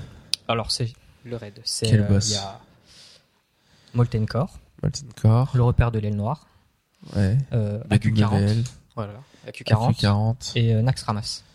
Ah, mais Naxxramas version niveau 80 alors du coup. Euh, ouais, c'est ça. À Russell King. Ouais. Donc euh, le drop rate sur ces boss est assez bas. Mais euh, moi j'ai fait euh, cœur de magma et euh, enfin je dois avoir peut-être euh, beaucoup de chance, mais euh, j'ai eu les mascottes euh, Les dans trois la foulée, ouais, dans la foulée. Ah ouais. Alors Alors, ça va alors. Ouais. Alors je pense pas que. Donc c'est pas du 0,1%, Bah, c'est du après- 2-3 Après, en peut-être. fait, enfin moi j'ai fait le cœur de magma. Euh, j'ai enchaîné avec euh, et là j'ai rien eu. Donc du coup je suis parti voir le drop rate parce que je pensais que c'était immédiat quoi. Et en fait évidemment c'est à quelques pourcents quoi. Ouais. Alors je pense Donc t'as eu de la chance sur le premier, mais bon, c'est, c'est, Voilà. si c'est 2-3%, Ouais, c'est... c'est des trucs que t'as pu soloter? Ouais, ouais. Enfin, sauf Naxxramas où il y a, euh, il y a. Ah, j'ai pas fait le repère de noire encore, mais bon, c'est pas. Bah, le premier faire. boss à soloter, euh, Mais je crois qu'ils ont, ils ont apporté des modifs sur Ouais. le boss de manière à ce qu'on puisse le faire tout seul. Mais par exemple, euh, sur Naxxramas, il y a euh, Vicidus, c'est la genre de jeu- la grosse gelée verte. En Ouais. fait, je, je savais pas comment le battre, donc euh, j'ai abandonné au bout d'un moment. Ouais, il faut regarder la strat pour ce truc-là, Ouais, c'est c'est ça. un peu particulier. Et il y a les boss jumeaux. Donc euh, il y en a un qui soigne l'autre, qui est insen- il y en a un qui est insensible au dégâts il faut les. Ouais, mettre loin l'un de l'autre. Ça, ils l'ont qu'ils l'ont facilité. Euh, Mais il y a des gens qui arrivent à le soloter, ça. hein. Enfin, moi j'ai, enfin moi j'y suis un peu à la- à l'arrache quoi, Ouais. sans regarder. Il y a un chasseur du qui tout. disait, je sais plus sur quoi, qui disait, euh, Mais là maintenant ou depuis qui euh, disait qu'au niveau 85, il le solotait ce boss-là, Oh, et qu'au vache. 90, c'était encore plus facile, quoi. D'accord. Et bon, il Nous, doit, on il y doit y a avoir- été non, à mais il doit y 4, on avoir n'a des, pas réussi. des méthodes, de manière de faire pour Ouais. le soloter, quoi. Ah, oui, après, il y a strats. Nous, on y va un peu à l'arrache, Oui, et puis voilà, ça c'est passe pas, ouais. quoi, mais bon. Ouais, il y a peut-être des techniques Faut à se renseigner, connaître. mais c'est intéressant comme Mm. défi. Et donc, euh, le, ça offre 10 points de haut fait, donc ça c'est bien. Et on gagne en récompense Monsieur Bigglesworth. Est-ce que vous savez qui c'est? C'est un mec avec des lunettes. En fait, c'est une mascotte. Avec des lunettes? C'est un petit chat. Ah. Et en fait, on Il n'y a pas de lunettes. euh, il me semble pas. en fait, on, on peut rencontrer ce, cette mascotte dans Naxxramas justement. Ah. C'est le petit chat qui se balade Ah, à l'entrée. à l'entrée. Ouais, c'est ça. Et que quand on le tue, il y a, je crois, que c'est Kel'Thuzad qui fait Oh, je vous cherche, je vous traquerai. Je sais pas si vous voyez. Ah, Si, si, si, si, vu je vois le chat à l'entrée. Ouais, Ouais, J'ai si jamais tue- vu de parler, mais. Et si on le tue, bah, on entend Kel'Thuzad qui crie euh, Ouais, euh, enfin bref. Mon je chat retrouverai, Je retrouverai quoi. voilà. C'est rigolo. Ah, c'est cool. Un peu cool comme. Malganis qui crie. euh, Ouais, je te poursuivrai au fond de la terre, C'est ça. Donc cette mascotte, tu peux t'en servir pour le combat de mascotte. Exactement. Un chat. Ouais. Ah. Bah ouais, tout. ouais. Mais alors, du coup, ce truc-là, euh, tout le monde peut pas dropper sur les raids. Si la mascotte elle tombe, si tu vas à 3, bah, tu J'imagine vas- que oui, c'est parti. va falloir faire besoin, random, quoi. Il y a un random ou un truc comme ça. Quoi. Ouais, donc c'est pas forcément rentable de le faire à plusieurs. Ouais. Vaut mieux Enfin, le moi, faire j'y- chacun. Enfin, si on arrive à soloter les Ouais. boss, faut y aller tout Moi, seul. j'y j'y- vais tout seul parce que Plus je, de chance, euh, je préfère euh, le looter pour moi. normal. Moi, je fais pareil en raid. je vais tout seul en raid. Moi, j'y vais pour J'arrive pas à tomber un seul boss, mais si jamais j'arrive à tomber un boss, les loots c'est pour en moi. plus, lui, c'est un faux parce qu'une fois, il m'appelle, il me fait ouais, tu veux pas venir m'aider, Fartorabon 25, machin. Ah oui, mais t'as déjà raconté ça. Oui, tu, tu avais déjà parlé. Ah, D'ailleurs, il y a un auditeur qui nous disait qu'il pensait qu'il tombait plus. Cette, Oui, euh, mais non, euh, ça, ça tombe toujours. Et non, ça tombe euh, toujours. Ah bon. Enfin, sauf si depuis euh, Mist of Pandaria ça a été changé, mais euh, Enfin, en tout cas, ils ont, de toute façon, podcast, ils prévoient que les gens y aillent seuls, seuls puisqu'ils ont changé, que t'as plus besoin d'être euh, en groupe raid pour aller dans les anciennes, dans les anciens raids, etc. Ouais, Tout ouais. est prévu pour que tu puisses euh, le soloter euh, si tu Ouais, veux. et puis si le drop rate est 2 ou 3%, euh, t'as pas envie d'y aller trois fois avec tes trois amis pour qu'ils aient tous les trois la mascotte. Ouais. Enfin, c'est super relou. Donc, euh, si vrai t'as pas d'amis, euh, tu euh. vas tout seul. C'est encore plus dur. ok, ok, merci beaucoup. Charis, tu nous parles d'un petit boss ce mois-ci? Ouais, d'un gros boss même. Un gros. Euh, je vais vous parler d'Alakir. Vous vous souvenez sûrement de ce seigneur élémentaire? Oh C'est que tu voulais à tout prix faire. Celui que je voulais à tout faire Celui que qui a une haleine fraîche de menthe. je sais pas. Euh, tu lui demanderas. Euh, donc je vais vous parler en effet du seigneur élémentaire à la Kyr. Euh, les seigneurs élémentaires, c'était des lieutenants les plus, enfin c'était les le- lieutenants les plus fiables et les plus forts des armées des dieux très anciens. Euh, donc au tout début, Euh, leur objectif c'était de maintenir le monde d'Azeroth dans un état de perpétuel chaos. Alors il y a tout un débat si vous cherchez sur euh, internet.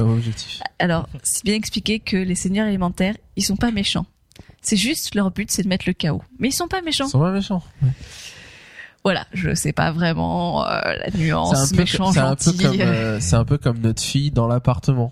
Il y a des jouets, il y a des trucs, des livres, des DVD, des machins. Son but, Elle elle est pas méchante, elle veut mais- juste mettre le chaos. c'est ça. Voilà. C'est pas de la méchanceté, c'est c'est c'est inné, c'est comme ça, ils mettent le chaos. Euh, mais du coup, quand les titans euh, ont vaincu les dieux très anciens, euh, les seigneurs, seigneurs élémentaires ont été battus, bannis, pardon, et emprisonnés dans un autre plan, donc le plan élémentaire, euh, qui est une sorte de, de prison euh, dans un plan parallèle, quoi. Il existe quatre seigneurs élément- élémentaires, je pense que vous les connaissez. On a déjà parlé. On a déjà parlé. Ragnaros. Ouais. Alors, débat, cher auditeur. Est-ce qu'on dit Ragnaros ou Ragnaros? Parce que moi, Ragnaros, j'entends des gens qui disent l'un et des gens qui disent l'autre. Alors, Ragnagna ou Ragnaros C'est trop ça, quoi. Ou Ragnaros ah, bonne Moi, je question. dis Ragnaros parce que Ragnagna, c'est quand même pas top, quoi. Alors, bon. Neptulon, Ragnaros, Neptulon. Alakir et celle dans les... le tréfond, là. Celle de Pierre, là. La fille, là. La grosse. Pas sympa, de dire. Terrazane. La maman à lunettes là Ma lunette, Elle a ouais. pas de lunettes, si. Je mais C'est Terrazane Terrazane. Ah, voilà.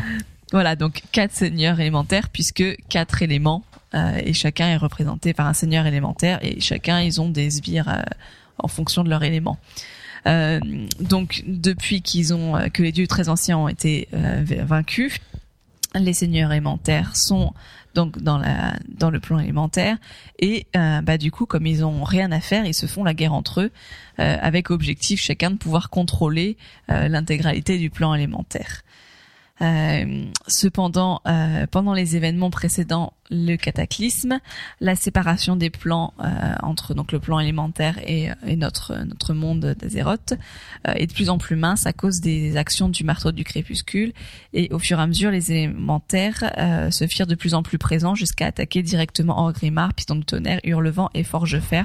Ça vous vous en souvenez quand c'était Ouais, les, c'était les- l'event pré-cataclysme. pré-cataclysme où il y en avait partout euh, tout le temps quoi qu'on pouvait plus rien faire et du coup vu que cette euh, cette fissure est de plus en plus légère on va dire euh, la barrière est de plus en plus légère et du coup elle de mort quand il commence à enfin quand il décide d'aller euh, devenir euh, le chef et détruire tout le monde euh, il euh, il dit que le bon plan c'est d'enrôler les seigneurs élémentaires parce qu'ils sont extrêmement puissants euh, donc il essaye de recruter euh, chacun des quatre euh, et certains le suivent et d'autres non.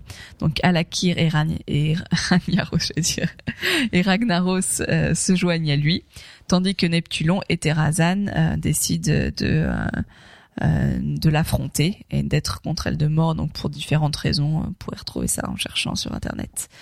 Euh, donc chaque chaque seigneur élémentaire enfin ils sont dans, un plan différent de dans une zone différente du plan élémentaire euh, et donc notamment à la Kir est dans une zone qui s'appelle le mur céleste. Donc c'est la partie du plan élémentaire où il est. Euh, et du coup vu que la barrière entre le plan élémentaire et nous euh, s'étiole au fur et à mesure on peut accéder donc au mur céleste donc la zone où est euh, où est euh, emprisonné banni euh, le seigneur euh, du vent euh, c'est accessible depuis Ul- Uldum et notamment par le trône des quatre vents. C'est pour ça qu'on n'y accède qu'à cet endroit-là. Et donc pour chaque euh, seigneur élémentaire, euh, Rag- Ragnaros c'est au niveau Terre de feu. des terres de feu. voilà, chacun est accessible par un endroit, euh, Terrazane, euh, en tréfond, etc. Euh, donc du coup, euh, Alakir c'est le, le, le dernier boss du trône des quatre vents, euh, sachant qu'il n'y a que deux boss, dont le premier qui correspond à trois personnes, mais c'est un seul boss.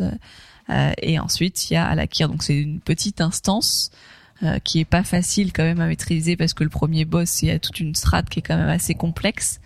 Euh, mais voilà, une, belle instance au niveau de, la configuration, je trouve ça très beau.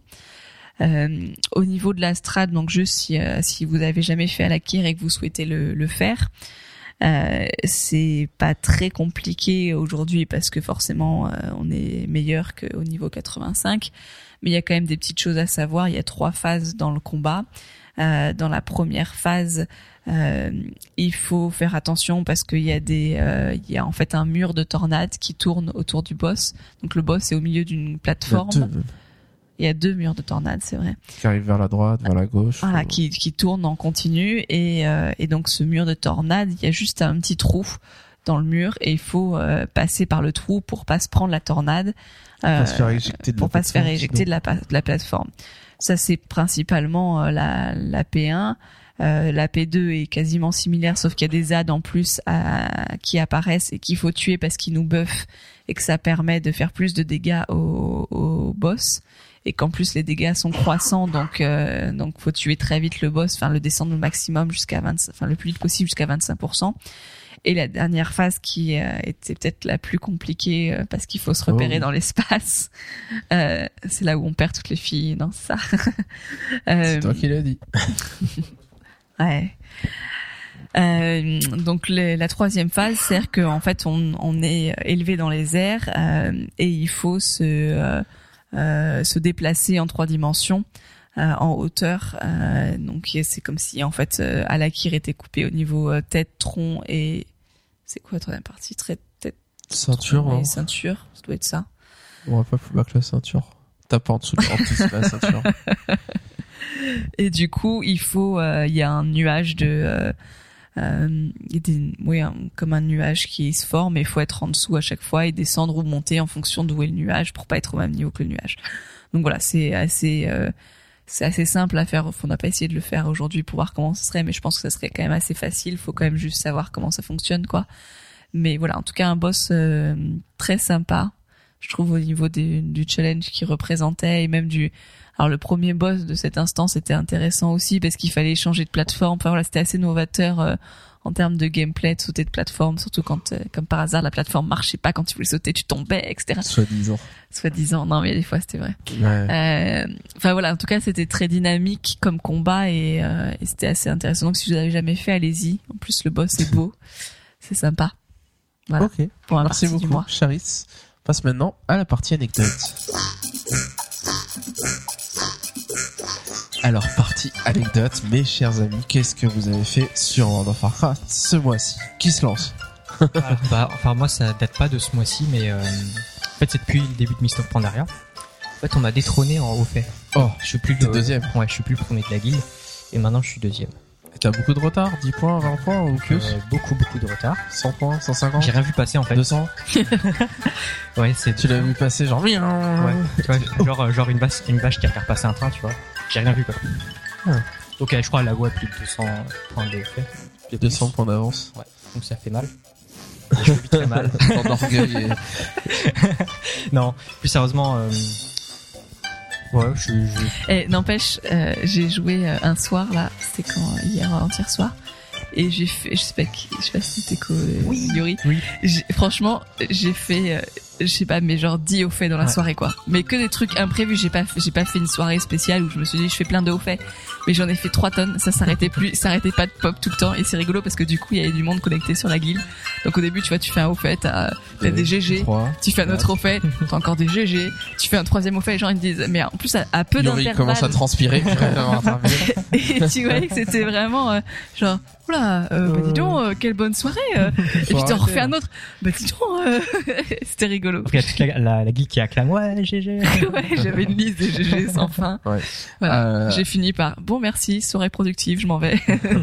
À l'occasion de de ouf, la, la 5 points, on a eu l'occasion de faire un peu de PvP sauvage, forcément, on n'avait pas le choix. Euh, Ils ont bien réussi cette zone de Krassarang, finalement, où on fait nos quêtes journalières, où on les fait dans notre base, euh, nos quêtes journalières, et puis il y a les allianceux qui, Faut aller eux, font la leurs base, quêtes journalières à eux dans notre base aussi, et puis inversement, des fois c'est chez eux, des fois c'est ailleurs. Euh, et on a, il y a un moment, on était tous connectés, et euh, du coup on a groupé, et on a commencé à faire nos quêtes ensemble, et, euh, et forcément PvP sauvage a commencé, donc ça a commencé à être euh, euh, Charis qui s'est fait farmer, farmer, farmer au, à la Putain, fin. sur une petite île, là, ils étaient 15 à camper mon 15 cadavre. Nous, on s'était barrés et on disait bon bah Charis, désolé, hein, va falloir te débrouiller toute seule. Débrouille-toi. Et n'empêche, j'ai attendu qu'ils se barrent tous parce que c'est ma technique. Hein. Euh, euh, et finalement, ils sont tous barrés et on a repris l'île. Hein. Et bon, Ah. c'était une île de, de 3 Une mètres. heure après, quand il y avait plein d'ordeux après. Et donc euh, euh, là, je vois quelqu'un qui dit euh, Ouais, il y avait un hors-deux hyper il y rageux. avait un hors-deux un peu rageux ouais, qui sur le c'est quoi challenge général qui dit aident pas les c'est autres quoi ce hors-deux qui aide pas les autres? Il y avait un DK qui était là, il, il était en train de se faire taper par un allianceux, et moi je viens, je l'aide, je le saute, et puis ce mec il se barre, et je me fais tuer, et il se barre encore. Et donc là, moi je, je lui parle et je dis, ce DK s'appellerait pas Yuri Et il dit, oui, c'est lui T'es là, ouais, on le connaît, c'est un fourbe, ça m'étonne pas de lui. Ouais, Enfin, c'est marrant parce qu'en fait, euh, après j'ai, je suis remonté dans le, le, le chat pour voir ce qu'il disait justement. Ouais. Et en fait, le mec, il m'avait wispé. Ah. Et il me disait, ouais, me remercie pas surtout, euh, je, je t'aide et, et, euh, et était euh, tu pars comme ça. Et en fait, bah, enfin, moi, ma technique quand je me fais taper, c'est que, bah, comme je suis tank, que tu je, je claque mes CD Ah et je me barre, quoi. Ouais. C'est tout. Bah, il a pas, ouais, Et le il, mec- il espérait que tu te Bah, retournes non, mais contre lui. c'est Ça. De toute façon, le mec, il, enfin, il était sur mon chemin ou euh, à côté, enfin, pas très loin de là où je suis passé. Et tu l'as bousculé en Il a été un, un dommage collatéral. non mais c'est ça. Ça se trouve, ça se trouve le mec il faisait, je sais pas, enfin, ça se trouve le mec il a voulu m'aider, je Ouais. sais pas, tu vois. Ouais. Mais bon, enfin moi, moi, je me barre quoi, tu vois. Et euh, les mecs ils l'ont pris pour cible, donc euh, C'est un Ouais. héros, probablement. En tout cas, mais de toute façon, ça faisait 20 minutes qu'il rageait sur le Ouais, channel. enfin tu fais ton ton marrant toi, mais le mec en question il m'a envoyé ces screenshots où il y a marqué euh, Yori euh, vous crache dessus, Yori vous crache dessus, Yori vous dit mais casse-toi, Yori vous dit euh, mais mais casse-toi gros naze. J'ai vu les emotes, je les ai vus. Bon, bah, Euh, en suivant la suite logique des du, du, du farming, je me suis fait farmer, bien sûr. Ah ouais. Et en fait, bon, vous savez, en ce moment, euh, j'ai un peu de mal avec les quêtes journalières, etc.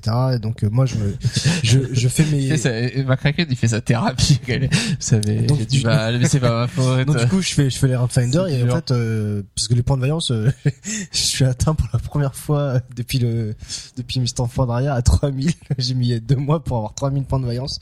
Enfin, Bah, tu sais que je pense que t'en as plus que moi. D'accord. Et donc du coup, ce qui s'est passé, je me suis dit, ok, bah c'est bien, je vais pouvoir m'acheter du stuff euh, pour les raids, etc. Donc du coup, je vais, euh, c'est où? C'est au- tout à l'est. euh, Step de s'appelle? Tangon. Step de Tanglong et je vais acheter le stuff. Euh, je... Sauf que t'as aucune réputation honorée. Si si, je pouvais acheter un Ah, truc. Mais le truc C'est que là, l'ouest, par moi je sais pas, je rentre dans mon stuff, je commence à faire mes cours, je regarde ce que je fais. Mes courses. Et puis donc du coup, je fais Pensant qu'a dit, alors. Du coup, je fais, je fais du alt tab, etc. pour voir ce qui peut bien m'aller, etc. Et à un moment donné, je vois, je me fais farmer. Ce qui peut bien t'aller, tu Je veux dire le ouais. Ah oui, je dis, j'ai mes miroirs à côté de moi et tout, je et, Mmh. et donc du coup, à un moment donné, on commence à me taper. Et là, pff, je suis, je suis blasé, je me dis, bon, allez, vas-y, je Il s'est déco, il s'est jamais reconnu de la semaine. Non, je me dis, je, je- je me dis, je me dis, allez, ça fait, ça, ça lui fait plaisir, il me tape et je, me- je, me- je, Ah, t'as fait la technique Charis. J'ai essayé de faire chasse. Bubule. Non, non, même pas, je n'ai pas fait bubule au début. Et je me suis dit, ok, je vais faire la même, je reviens, et etc. Et je vais commencer à racheter. Donc je me dis, c'est bon, le mec il m'a tué, il s'est barré, etc. Et je commence à refaire ma liste de cours, je commence à choisir ce que je veux, etc. Tu ressors Et son À ce miroir. moment-là, je recommence à reperdre d'œil. Je fais purée, le mec il est relou, quoi. Donc Vous je allez fais- casser mon miroir, et 7 donc ans de là, du malheur. coup, je fais bubule et je me dis, je vais essayer d'acheter du stuff avant de mourir, quoi. Sauf que bubule c'est terminé, j'ai pas le temps de cliquer sur l'objet. et là, je suis blasé, je me dis, purée, les mecs, quoi, il est sérieux, quoi. Donc, je reviens. je vais... En plus, le chemin, c'est, pas ça à côté, mais c'est relou parce qu'il faut monter les escaliers, tout ça, il faut Ah ouais, c'est fatigant, les escaliers. Ah ouais. Même en forme de fantôme, Je suis ça arrivé, transpirer. hein. je suis arrivé, j'étais essoufflé. Et euh, donc du coup, je me dis bon allez là c'est bon, j'y vais, je vais je vais le défoncer, j'ai même m'a saoulé. Je commence à mettre mon stuff épais, je monte parce qu'en fait, il était tout là-haut, vous savez, euh, là où on achète le stuff, il y a une sorte de bah il y a une sorte de de comment ça Oui, de- hauteur, euh, derrière de le hauteur, le mec il était sur toi, il me jetait des sorts de là-haut. Et du coup, je monte, je fais ah, je vais défoncer et tout, j'y vais. Et là, je vois quoi Un squelette, il était déjà mort. Donc du coup, j'ai fait purée, bon, je redescends. Et là, euh, je suis à côté de deux alliés, je fais bon, je vais pas faire mon malin, j'achète mon stuff, je me barre. Fais pas un misclick. Père de foyer. Et du coup, du coup, euh, voilà. Bon, tu Et, l'as eu euh, ton stuff finalement. J'ai eu mon stuff, j'ai acheté un collier. Et je pensais qu'en fait, avec 3000 points de voyance, je pouvais m'acheter deux stuff, mais en fait, c'est rien, c'est super cher, le, leur truc là. 2200 plus euh, 1200. Euh... relou, Ça fait pas 3000, ça c'est sûr. je sais, mais je me suis dit, je vais pouvoir m'acheter deux stuff et je m'en suis acheté qu'un, donc du coup, euh, Bon, est-ce que vous avez été faire un tour chez les bastonneurs? Oui. Oui. Oh, le En observateur ou en Enfin, les deux, en fait. participant les, les deux. Alors en fait, j'y vais parce qu'il y a deux fois qu'on peut faire euh, facilement euh, chez le bastonneur en tant que spectateur. Ah oui, d'acclamer. Euh, D'acclamer un le mec qui vient de tuer un autre et enfin qui vient de tuer un J'ai mob fait ça aussi. et euh, jeter une bouteille sur un mec, enfin un PNJ qui se plaint euh, à la fin d'un combat. Et euh, Ça fait Et marrer en fait- Macaken. il, a, il a failli recracher son coca, quoi. ok, dans un stade de foot, tais-toi! Mais c'est ça, c'est ça. Et en gros, ben en fait, je j'observe les combats. Et euh, au début, je, je comptais pas acheter parce que c'était un peu cher. euh, Est-ce qu'il y avait la file d'attente, vendu des popcorn, non, non, et euh, et je vois un, un mob. C'est un, un mort vivant qui tient une hache comme une guitare. Donc il, il fait un peu du headbanging là, ça comme Ouais. quand il secoue la tête comme ça. Qui chevauche un tyrannosaure. Ouais. au- euh, qui pilote. Enfin, c'est un tyrannosaure qui qui tient une genre de mitraillette avec des missiles, un truc comme ça. Et en fait, euh, c'est un ouais. Donc il chevauche ça. Et en fait, ce tyrannosaure chevauche à son tour un requin armé, enfin, équipé de deux fusées. Euh... Qu'est-ce que c'est que ton truc j'ai vu ce monstre, je parle mais c'est génial. Faut Ouais. que j'essaie de voir pour l'affronter. Alors, vous savez d'où vient ce, mo- ce monstre? Parce qu'il a une histoire dans Ah, Warcraft. Mais oui, c'est pas un délire euh, D'accord. coup. Alors, euh, faut- Attends, nos auditeurs vont nous corriger. Le raptor, en fait, c'est un. Il C'est chevauche un requin, par-dessus il y a un raptor, et par-dessus il y a le mec Ouais. euh, de, En fait, c'est un level requin. 80, euh, C'est un requin qui chevauche un raptor qui chevauche un requin. Mais le qui requin, il, enfin, il est comme ça, Il est sur le sol. sur le en fait, sol. le- Alors, requin, il y a, il y a une histoire à ce vole. mob-là. Alors, je, je vous fais ça de mémoire parce que euh, pas préparé ça du tout, mais il y avait un screenshot de quelqu'un qui avait balancé ça. euh, à l'époque qui avait utilisé un bug ou je sais pas quoi pour faire ce requin, ce, ce, ce- enfin être euh, transformé en guitariste. Ça c'était un objet qu'on pouvait gagner à je sais plus quoi, qui était un peu rare, qui faisait qu'on se transformait en guitariste euh, par dessus un raptor, par dessus un requin. Euh, je sais plus comment, d'où il sort ce screenshot. Euh, les auditeurs vont sûrement pouvoir nous le dire parce qu'ils s'en souviennent ou ils ont internet avec eux euh, pour leur rafraîchir la mémoire. Euh, et ce, ce screenshot a fait un peu le tour de la toile. Tout le monde l'a vu, tout le monde a rigolé dessus, tout le monde trouve ça marrant, trouve ça complètement délirant. Et donc moi de voir ça maintenant, ça c'était, euh, je crois, époque Wrath of the Lich King, il me semble, à peu près. Euh, et de voir le boss qui était ça, c'est super marrant parce que du coup c'est vraiment, euh, enfin, ils ont pris quelque chose de quelqu'un qui a fait un truc rigolo et puis euh, clac ils l'ont euh, mis dans le jeu comme un boss. Et donc quand tu vois ce truc là, t'es là, mais qu'est-ce que c'est que ce truc c'est trop ça. Forcément quoi. Ouais, Bah, surtout sur un requin, quoi. quoi. Au début, je vois le truc, je me dis, mais c'est bizarre. Après, je commence à regarder les différents étages. Et du coup tu t'es dit, euh, faut que j'achète euh, Ouais, je- non, en fait, je me suis dit, ah, j'aimerais bien l'affronter. Et du coup, je suis parti voir euh, les enchères et, euh, et euh, voilà. Et t'as investi. Et avec de la chance, j'ai réussi à l'avoir. T'aurais aimé l'avoir en monture en mascotte? Ça aurait été gros quand même. C'est pas de la chance avec des PO. Avec de la chance, j'ai réussi à avoir Euh, un Quoi truc d'invitation. Non, enfin oui. Ou de non, taper ce boss. Enfin, Non non, avec de la chance. Non, parce qu'en fait, les invitations, les invita enfin le prix euh, des invitations euh, varie beaucoup. Et euh, j'avais vu une enchère qui était partie à 50 000. Ouais, mais enfin, t'as payé combien J'ai payé euh, 21 000. euh, Ouais, c'est pas que de la chance quand même, c'est beaucoup Non, non, de PO. C'est que de la chance. Je veux dire, non, mais je veux dire que quelqu'un aurait pu. C'est 21 000 PO, il les a fait avec les, les cartes, tu sais, qu'on qu'on craft et qu'on a une chance de gagner de l'argent. J'ai saisi ma chance. Il a saisi la Pour chance. 21 000 PO. Voilà. Ça fait mal. Et du coup, en fait, là, j'ai j'ai commencé les. J'ai juste fait deux combats en fait, et je me suis rendu compte que il faut être en stuff DPS pour euh, y aller. Et comme je j'ai pas de stuff DPS, euh, je verrai pour, pour plus tard. Oui, ouais, c'est typiquement pour des PS. Ouais. Ok, ok. Bon, qu'est-ce que vous avez fait d'autre Et c'est pas euh, intimidant de jouer devant tout le monde? Euh, Parce que tout le monde te regarde du coup. Perso, je m'en moque. Après. euh, Bon, tu t'en fiches, tu fais. Euh, Personne peut te lancer des bah, bouteilles, il y, ça a il y a tout le monde qui meurt, euh, si tu vois. il twist, puis il dit oh t'es un gros noob. Bon bah c'est pas grave. hein. Oui. Ok. Desvador, il est l'habitude. ouais, maintenant. Elvador, c'est Yori. Hein. Qui- Pardon, Yori. Euh, bon, qu'est-ce qu'on a fait? On a fait Ulduar 25 à 6. Ce qui est quand même Ouais. a surprenamment bien passé. Hmm. Moi, je- j'avais des doutes sur est-ce que à 6 on allait réussir avec euh, un ou deux tanks, un Ouais, heal c'est et clair, puis hein. des DPS et on a tout fait sauf Yogg-Saron. Alors Yogg-Saron c'était juste euh, très compliqué euh, de le faire à 6 en tout cas. On a wipe, wipe, wipe, puis on a laissé tomber, on s'est dit qu'on reviendrait plus nombreux. Mieux armé, mais c'est vrai que je pensais pas que ça passerait aussi facilement. Ouais. En faisant même les hauts faits, alors en euh, même certains on a activé le mode HM, ça passait, bon c'était impec, on perdait pas trop de vie. euh. Mm. Bon il faut quand même un heal, il faut quand Ouais. même un tank. Non, Yogg-Saron, Ouais, c'est le mec qui vient d'une autre planète, qui vient arrêter un compte à rebours, je sais pas quoi. Non, lui, c'est Algalon. Non, C'est je Algalon, ça. fous. Algalon. C'est le mec qui vient d'une autre planète. Arrête un compte à rebours. J'aime bien ta vision d'eau. euh, voilà. Bon, qu'est-ce qu'on a fait d'autre ce mois-ci Eh, Euh, moi, j'ai looté un truc génial. Euh, avant chaque, enfin, je, je remonte un peu dans mon histoire. Avant chaque raid, euh, pour se donner du courage et de la chance, parce que c'est bien que c'est pas les PO qui comptent dans la vie, c'est la chance.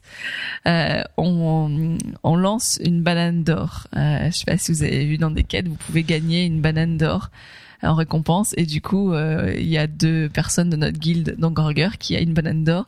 Et à chaque fois qu'on va pull un boss on lance notre banane d'or devant. Donc il y a nos deux bananes. Et si on les a pas lancées on se dit ah c'est pour ça qu'on a raté voilà et ben là j'ai loot une banane d'or j'ai enfin fait les quêtes Là, on va avoir trois bananes d'or. et c'était drôle parce que je pense que je l'aurais looté euh, je sais pas au début de Mist of Pain c'est juste que j'avais pas fait toute une zone de quête euh, et je l'aurais looté au début euh, enfin limite je pense que je l'aurais jeté je m'en fous quoi mais là je l'ai looté je Maintenant, elle a. Oh, et je l'ai mis sur le channel guild. C'est bon, on va réussir. Maintenant, on a trois bananes.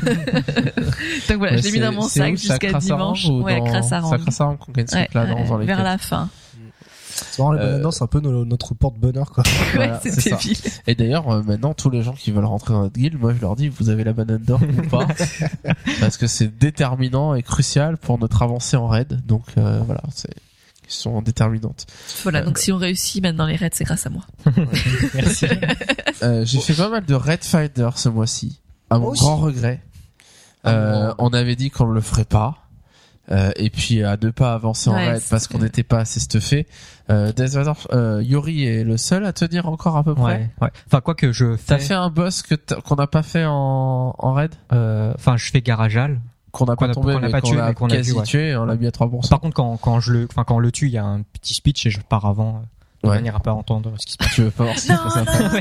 Donc t'es le seul à tenir, mais t'es le seul à avoir fait les quêtes journalières, les réputations, à avoir pu t'acheter du stuff avec les points de vaillance, à être stuffé Donc, finalement. ouais, à la limite, j'ai même Alors pas que euh, nous trois, euh, Charis, Macraken et moi, ben on n'a pas joué autant et en tout cas on est loin d'avoir pu se stuffer et on s'est rendu compte que bah, notre stuff on était 460, 462 avec Ouais. juste le stuff d'héroïque et, euh, et que vraiment on avait désespérément besoin du stuff de Red Finder pour avoir être un peu plus proche de 470 pour avancer au raid et ne pas freiner de- le groupe finalement. Ouais, Donc euh, euh, la mort dans l'âme, on a été obligé d'aller faire du Red Finder, de se stuffer. Ah mais moi je suis frustré. Hein. Déjà je me je me spoil un peu le, le Red Finder.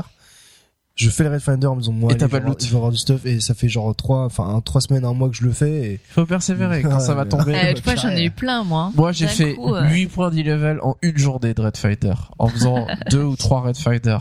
8 points d'e-level. Je suis passé 460 à 468 en ayant, je sais plus, 3 ou 4 stuff. Donc forcément, voilà, des fois Ouais, on a rien. Et alors quand on a des trucs, euh, on en se fait plus plaisir. en plus ce qui me frustre c'est à chaque fois il y a le c'est le enfin vous savez le truc le broloc Ouais, qui pop et broloc. qui me dit, et je me dis allez laisse-toi tenter c'est bon tu vas avoir du stuff et je l'ai fait une fois j'étais vénère je fais vas-y c'est bon plus jamais je le fais mais Si, il faut le faire, tu, tu peux ce, qui, ce qui me frustre T'as des PO, vraiment, c'est qu'à chaque fois que j'attends du stuff, quoi, et après on reçoit ce petit sac qui, après chaque boss et tout, et je me dis, c'est bon, moi je suis à fond dedans, je vais avoir du stuff et tout, et je me tape des PO, je fais purée, Mais tu marre. sais que le stuff il est pas dans le sac. Non, mais je sais, mais c'est Donc euh, t'espères quand même tout le sac. Allez, peut-être, qui sait. Personne n'en a jamais eu, mais je suis un élu. j'ai cette frustration de pas avoir de stuff, alors du coup, je, je me rabats sur le sac, là. Mais Ouais. bon, tant pis. Et du coup, en Red Finder, ce que j'ai trouvé d'intéressant, c'est que j'en avais marre que ce soit un, un- une bouillie euh, permanente sur mon écran on est au cac devant le boss et il y a des explosions de lumière dans tous les sens. Et je me suis dit, je vais aller réduire les densités de particules euh, dans mon, mon interface euh, vidéo.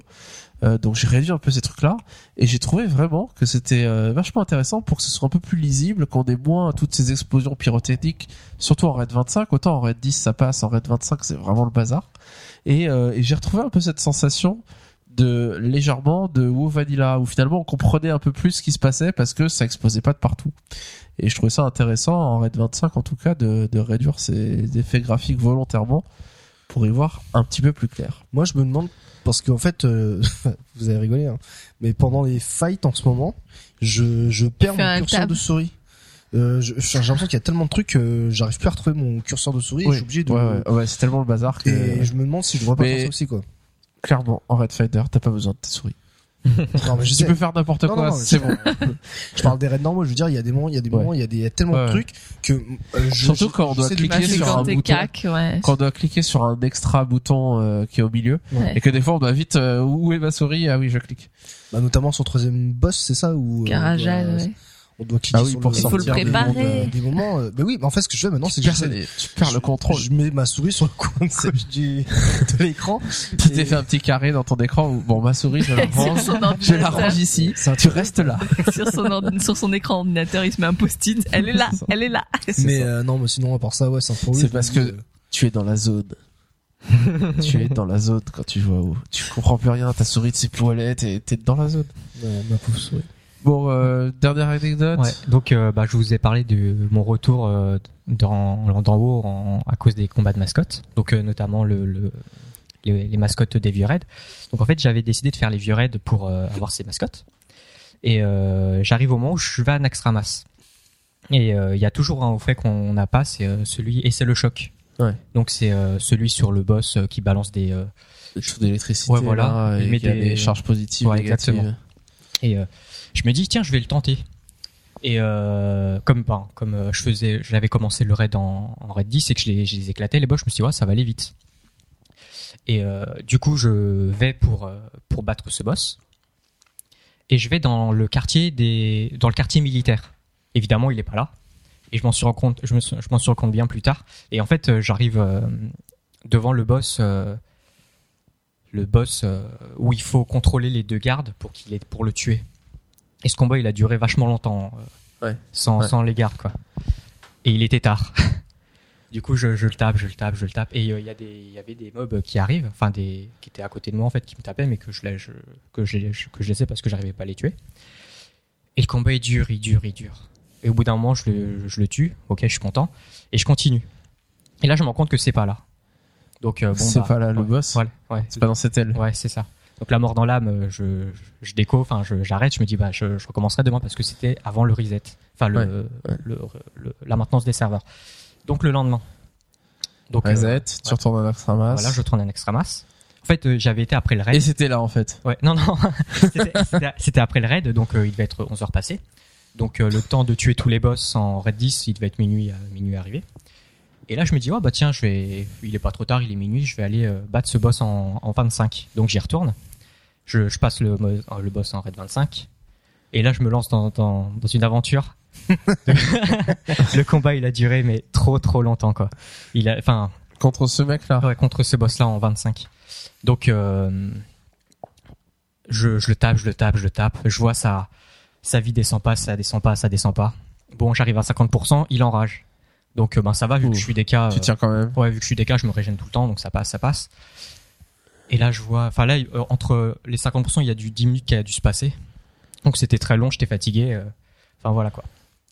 Et je vois, enfin, je tape, je tape, et je vois, trop monotone. quoi, Ouais, c'est 10 ça, minutes c'est ça, quoi. hein, et, je vois, et je vois que son, enfin, il y a, je vois son l'icône de l'enrage, et je vois qu'il y a un genre de cooldown parce que l'icône elle est un peu grisée. Et je vois, il y a, il reste, euh, il reste euh, au moment où je regarde, il devait rester 9 minutes, quelque chose comme ça.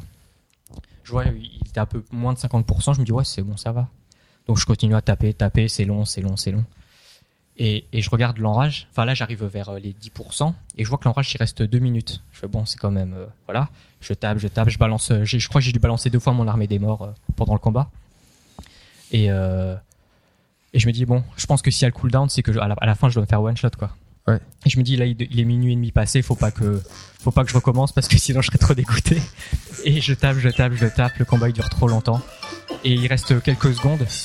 Bon, heureusement j'ai réussi à le tuer avant. Juste ça, ça, ça, joue à quelques secondes avant que le- le- l'enrage, enfin le debuff de l'enrage finisse. Et quand j'ai fini, il devait être ouais minuit euh, minuit 40 quelque chose comme ça. Donc j'étais trop fatigué.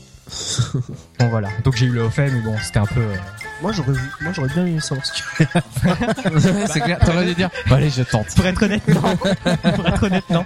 Il est régène, il est régène full vie. C'est bon ça. Attends, il restait quelques secondes, quoi. Et, enfin, et- T'aurais pu tester pour le podcast. Et, et du coup, le euh, lendemain, quelque chose. le lendemain, j'étais trop fatigué. Et, et le soir, et le soir, euh, en rentrant, en fait, j'ai loupé ma station euh, parce que je m'étais endormi dans le métro. Et voilà, à cause de boss. Ah, c'est là, il m'envoie un texto, il me dit, purée, je suis trop embrouillé, je me suis pas réveillé. Ok, bon. Bon, moi, j'avoue, euh, j'ai reçu un mail euh, bah, de Bizarre qui dit, euh, ouais, euh, Ah, tu avoues enfin. qui dit, euh, les euh, montures sont à moitié prix et tout. Je fais, ouah, c'est trop fou et tout. et donc, du coup, euh, le soir, je rentre Yuri, faut qu'on en achète. Les Le, le soir, je rentre chez moi et je vois une monture 10 euros. Je ouais, 10 euros quand même, c'est cher. Moitié prix, c'est bien, mais 10 euros, c'est encore cher. c'est encore cher. Pour une monture. Donc, du coup, je me suis dit, bon, allez, euh, j'achète pas. c'est Tant dommage. pis. Mais bon, tant pis. Ok, ok, bah merci pour toutes vos anecdotes sur World of Warcraft. Euh, on passe maintenant à la partie Blizzard, commentaires du mois, euh, les autres choses qu'on fait à part WoW, etc., etc.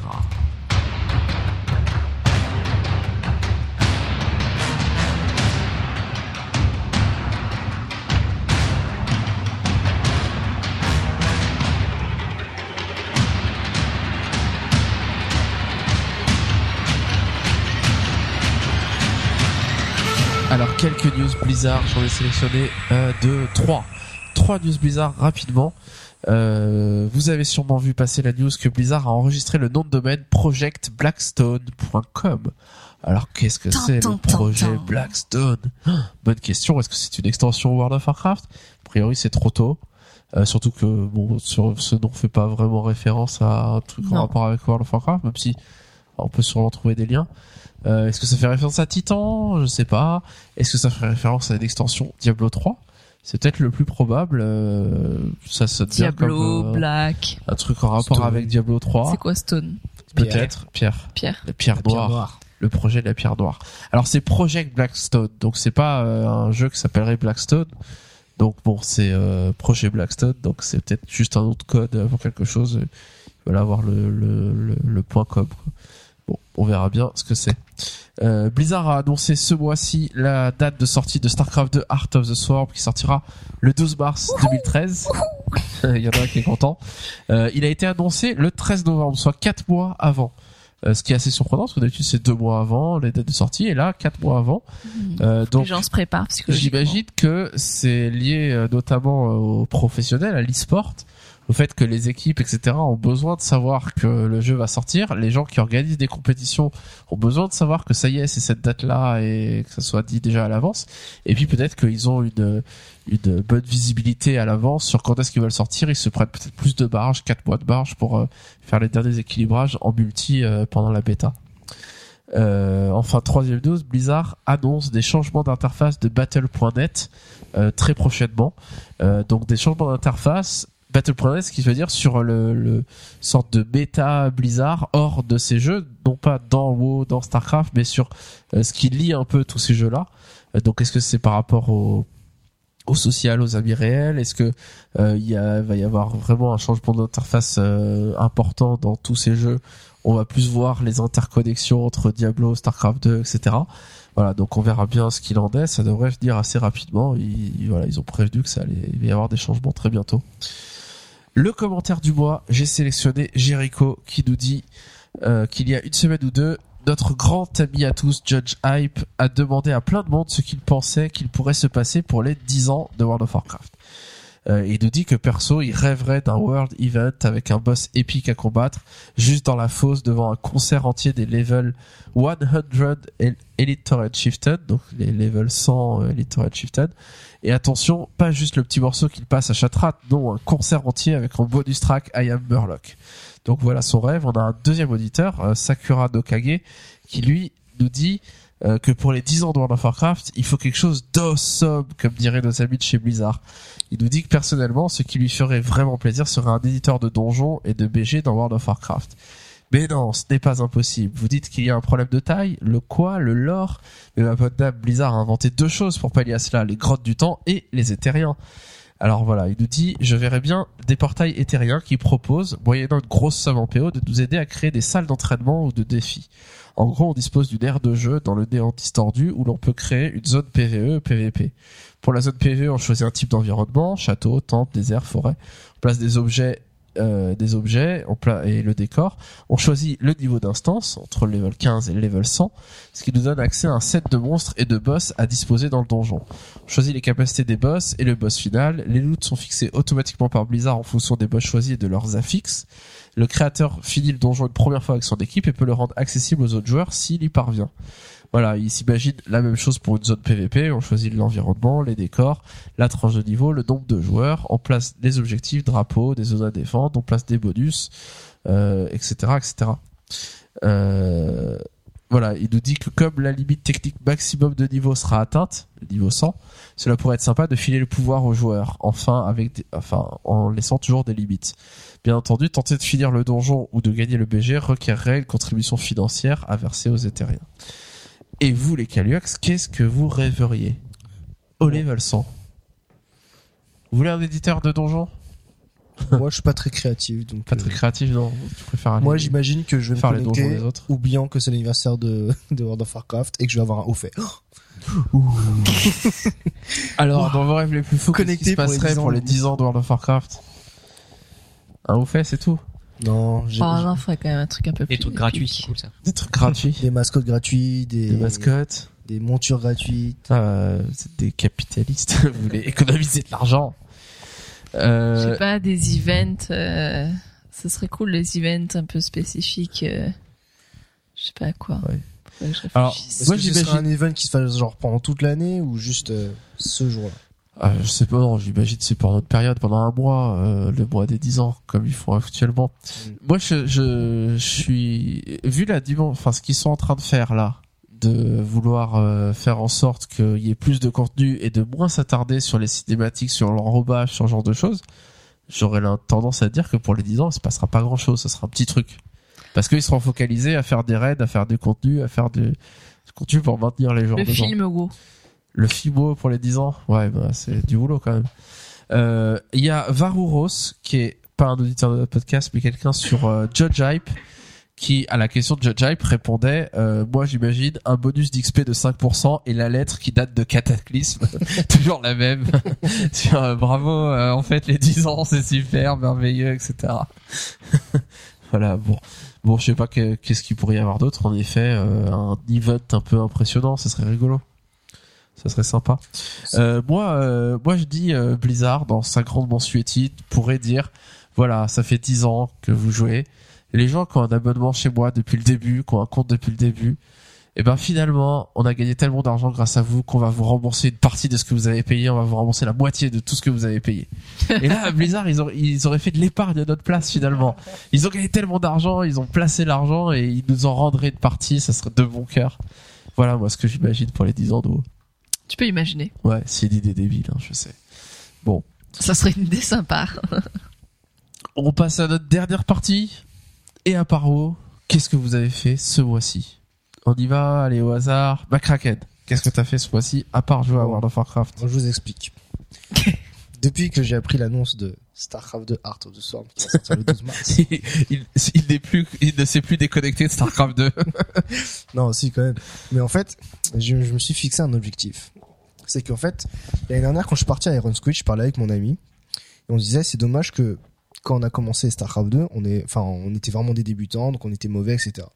Et on se disait si on avait le niveau qu'on avait maintenant au moment où on avait commencé StarCraft 2, on serait Vous seriez des pro gamers. ah, pas des pro gamers, mais on serait peut-être un peu plus fort et peut-être qu'on aurait euh, plus de capacité à comprendre le jeu ou voir des choses qu'on voit pas ou qu'on comprend pas, etc.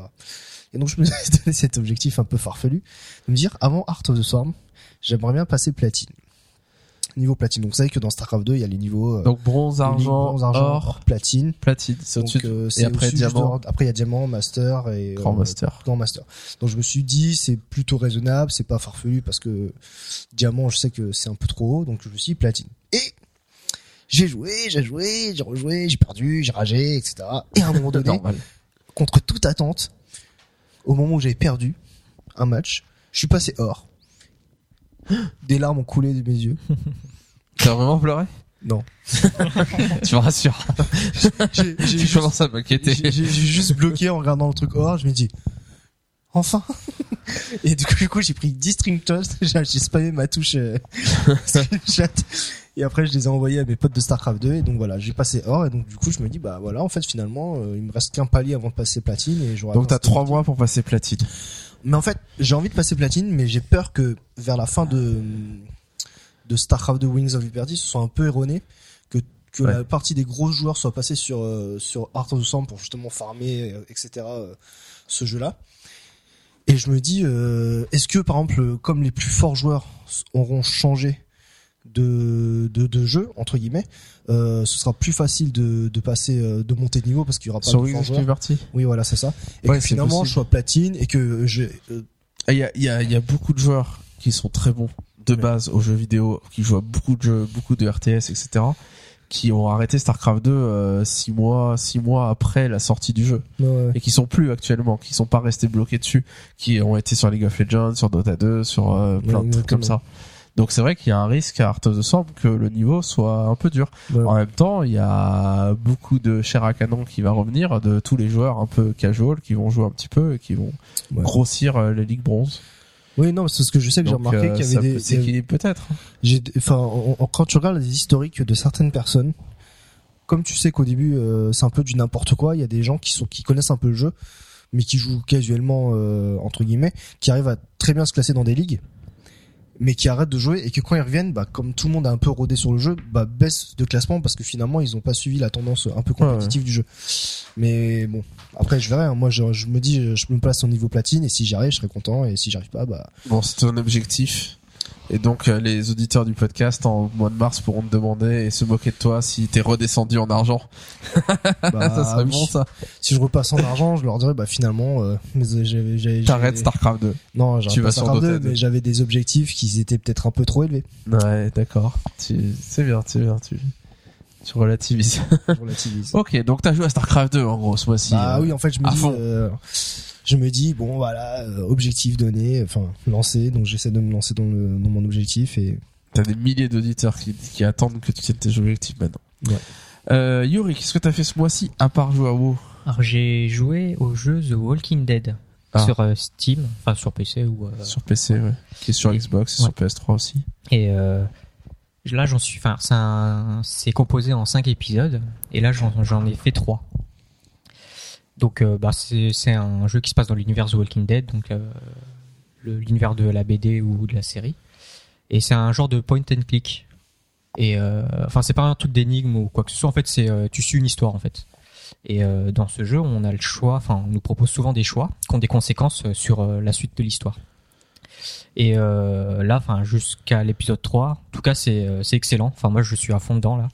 Et euh, il y a vraiment des, des moments où euh, t'as trop la pression. Enfin, il y a vraiment une pression. euh, Parce que les choix à faire Ouais, où vraiment ouais. tu ne veux pas Ouais, ça. faire de choix. Il y a des choix. en Tu plus, limité dans le temps, donc c'est généralement quelques faut se secondes. dépêcher. Ouais, c'est ça. Et euh, c'est vraiment génial, quoi. Ouais. Donc, euh, je conseille à tout le monde euh, qui serait intéressé ou qui la aurait série pas trop peur, quoi. Ça fait pas peur, mais il y a des, il y a vraiment des moments qui sont dérangeants. Enfin, euh, moi, j'ai juste vu le début. Euh, Ouais, si, il y a, y des pas envie moments, de jouer. il y a des moments où il y a, il y a un peu de pression, mais euh, c'est vraiment, euh, il y Est-ce a qu'il y des a moments. des, des sauvegardes? Tu veux dire tu peux sauvegarder à un tel moment? C'est automatique, Non. en fait. C'est automatique. Ah, c'est-à-dire que tu peux pas prendre le. Une fois que t'as fait ton sauvegarder- choix, t'as fait ton choix, ça a sauvegardé, c'est fini. Ah, d'accord. Enfin, En c'est des séquences, c'est des séquences, ouais, enfin, quand t'as fait ton choix que tu continues l'histoire, ouais, tu peux pas revenir. euh. D'accord. Mais en fait, il y a des séquences, enfin, c'est, euh, il y a chaque, enfin, ça sauvegarde par séquence, quoi. D'accord, sinon, si Et, tu veux euh, refaire le. donc, en gros, avec d'autres choix, il faut refaire un. Faut Bah, refaire le jeu, ouais. Ouais, ou sinon, faut pas euh, avoir passé la, la partie que t'es en train de faire, quoi. Et, euh, enfin, il y a vraiment. L'intérêt, enfin, le gros intérêt, c'est pas de le refaire. Oui, ouais, ouais, ouais. C'est de le faire avec tes choix, d'assumer tes choix et de voir où ça t'amène. Ouais. Parce que, ouais. Et après, y rejouer et refaire en faisant d'autres choix, bon, c'est peut-être rigolo, mais euh, c'est pas pour par, voir. ouais, mais par curiosité, ça, brise un peu euh, le, le truc aussi. C'est Exactement. vraiment la première fois tu dois le vivre à fond, quoi. Ouais. Ouais, carrément, parce que, Bah oui, j'arrive à un moment où, euh, Ah, non, non, je veux pas spoiler, je veux pas spoiler. Je, t'as, t'as un truc à faire. Et, Et ce truc a des conséquences. non, non, en tu fait, fais la cuisine. non, non, Conséquence en fait, 8, tu te rends compte conséquence 2, Attends, comment, comment l'expliquer de manière à ce que vous compreniez euh, J'ai vraiment regretté le choix que j'ai fait en fait. Ouais. Et du coup, j'ai hésité à recommencer la partie, mais je me suis dit non, vu que ça s'est passé comme ça, ben je vais continuer. Ouais, c'est ça, faut l'assumer, Ouais. quoi. Et euh, et je regrette pas. Enfin, c'est vraiment génial quoi. Enfin, il y a des moments où t'as, enfin vraiment, euh, un peu, il y a vraiment de la pression où euh, où t'as des choses à faire que t'as pas envie de faire. Enfin, parce que les choix que qu'ils te proposent généralement, c'est pas c'est pas terrible quoi. Et, euh, Et, euh, une, t'as dit qu'il y avait 5 chapitres, Il y a cinq épisodes. ouais. 5 épisodes et un épisode ça dure combien de temps le jeu Euh, euh, moi, je 20 mets en- minutes. entre une heure et demie et deux heures. Une heure et demie, deux heures Ah, c'est court quand même. Ouais, ouais, c'est c'est pas très long. Donc, euh, je faisais ça. euh, Voilà, les 5 épisodes sont sortis, sont sortis euh, chaque mois, euh, Ouais, pendant c'est 5 ça. mois. Et euh, tous les commentaires qu'on entend là sur euh, les Ouais, gens qui ont fait c'est les cinq épisodes, c'est que c'est génial, quoi. c'est vraiment- du début à la fin, positif. Et là, pour Ah, l'instant, je suis pas déçu du tout. Il est en train d'arriver là dans les, les tops de l'année de toutes les rédactions de jeux vidéo dans les premières places en disant que c'est des meilleurs jeux. il, est, il est beau comme jeu. Enfin, Ouais, ça, c'est ouais, c'est Ouais, très joli, cartoon. c'est. Il a, très- ouais. combien là Comment très Il a combien là il, Bah attends, il est en train de l'acheter là sur Steam, il doit être à Steam. 25 euros, quelque chose comme ça. Ouais, mais il faut attendre les Oui, soldes. avec les soldes, il est à moitié prix, 15 ouais. ou Il y a pas les soldes 13 À euros. Noël, là, ça va être. Bref, euh, je le Euh, conseille à tout ouais. le monde, euh, même à mes collègues. Enfin, il y, y en a un qui l'a acheté grâce à moi, ou à Ouais. cause. à cause, ouais. Euh, alors pour ma part, moi j'ai joué ce mois-ci à Hotline Miami, donc vous avez peut-être entendu parler de ce petit jeu euh, qui a un peu buzzé, dans tout le monde en a un petit peu parlé, et se trouve qu'un jour j'ouvre Steam et je vois Hotline Miami à 3,24€ ou 4€ et quelques. Et donc je me suis dit bon allez, soldé à moins je sais pas combien de pourcents, je me suis dit allez c'est le moment d'essayer, d'aller faire un petit tour dessus. Et c'est une sorte de jeu 2D euh, vu de dessus où on dirige son personnage, on prend un fusil, on prend une batte, on prend quelque chose, on doit aller défoncer des mecs, leur piquer leur fric. Euh, on a un certain nombre de missions à faire. Il y a une ambiance très particulière avec une musique très particulière, un peu électro, mais électro euh, années 80, années 70. euh, euh, avec euh, Ouais, des paillettes décos, partout euh, et des disco, néons et disco etc c'est très particulier c'est très très très violent Ah ouais, c'est clair. euh, vraiment enfin quand on, quand on arrive on rentre dans un truc on fout un coup de poing à un mec euh, bah il faut se mettre à genoux dessus et puis fracasser la tête euh, en Ah, tapant tapant tapant gicle. pour vraiment le tuer Ouais, pour qu'il se relève pas euh, et comme c'est vraiment de la 2D vue de dessus bah c'est rigolo parce qu'on voit la salle de bain on voit le mec qui est aux toilettes dans la salle de bain on arrive par derrière on, on le défonce euh. enfin il y a vraiment plein de, de petits trucs comme ça rigolos euh, donc on avance dans le jeu c'est marrant c'est prenant c'est très addictif C'est Euh, hyper rapide. très très très rapide on rentre, on, on tue le mec là, on tue le mec là à gauche, on prend le shotgun, on tire et puis là on se fait tuer et hop instantanément on repop, on recommence et on retue le mec là, le mec là, on reprend le shotgun, on tue et, et on recrève et on se dit bon je vais passer par autrement donc je vais aller tuer lui plutôt d'abord, ensuite prendre le shotgun, passer en bas, etc. Faire ci, faire ça. Donc c'est très très très très dynamique, c'est vraiment euh, et c'est addictif pour le côté euh, on refait, on refait, on refait, on refait, ça va très très très vite. Côté Super Meat Boy. Et euh, et il y a une ambiance ça, vraiment, il y a une ambiance. Et je comprends pourquoi les critiques ont dit que c'était un truc incroyable, un truc euh, qu'ils ils avaient pas joué depuis très longtemps. Euh, et voilà, c'est un truc un peu ovni euh, à essayer, à tester si vous vous ennuyez un peu, que vous le voyez en solde, bah, ça vaut le coup. Enfin, Charis, qu'est-ce que t'as fait ce mois-ci à part jouer à WoW? Eh ben, euh, j'ai changé des couches de gastro. Non. euh, C'est sympa. j'ai, enfin, on a acheté la Wii U, donc je voulais vous en parler. Alors, je vais pas vous parler d'un jeu spécifique parce que euh, j'ai pas, je me suis pas plongé dans un jeu euh, spécifiquement, donc c'est plus mon impression par rapport à la console. T'as joué à quoi? Euh, on a joué, euh, bah, pour l'instant, j'ai joué plutôt à des petits jeux. hein, Nintendo Land, Nintendo New Mario Bros. Wii U, Mario Bros. Wii U Lapin et, Crétin. euh, et le jeu Lapin Crétin. Bon, t'as vu Assassin's Creed 3 J'ai tournées, vu, ouais. Bah, c'est tout pour l'instant. J'ai pas vu Zombie U. pas encore Zombie. Euh, en tout cas, Lapin Crétin, c'est de la daube. Mais euh, voilà, je, je suis assez sceptique. Euh, je trouve ça, euh, enfin ça, ça paraît assez bien ce concept de gamepad euh, où vous pouvez donc euh, avoir euh, un c'est écran manette voilà, une manette avec quoi. un écran. Euh, mais du coup, euh, alors soit euh, on est tenté de regarder que euh, l'écran sur la manette parce que c'est soit c'est quasiment la enfin je sais que par exemple bon lapin crétin c'est un party game hein, donc c'est euh, voilà faut aimer euh, tout seul. En tout cas j'ai essayé c'est pas c'est pas très intéressant. Peut-être qu'à plusieurs c'est plus sympa mais en tout cas euh, euh, c'était la même chose sur mon écran de manette que enfin sur le gamepad que sur la, la télévision. Et finalement j'ai pas regardé la télévision parce que c'est plus près alors certes c'est plus petit que sur votre télé mais mais vu que c'est juste à côté eh ben on est tenté de rester accroché là-dessus et euh, on a Donc la on joue à la console comme sur une console portable Finalement, finalement. voilà, on joue sur une console portable. Euh, soit à l'inverse, c'est le cas par exemple pour Assassin's Creed, euh, où, euh, où du coup, tu as des informations sur le gamepad, sur euh, et, et du coup, euh, je trouve qu'on n'a pas, euh, enfin, c'est fatigant de jouer et de baisser la tête pour regarder les informations qu'on veut.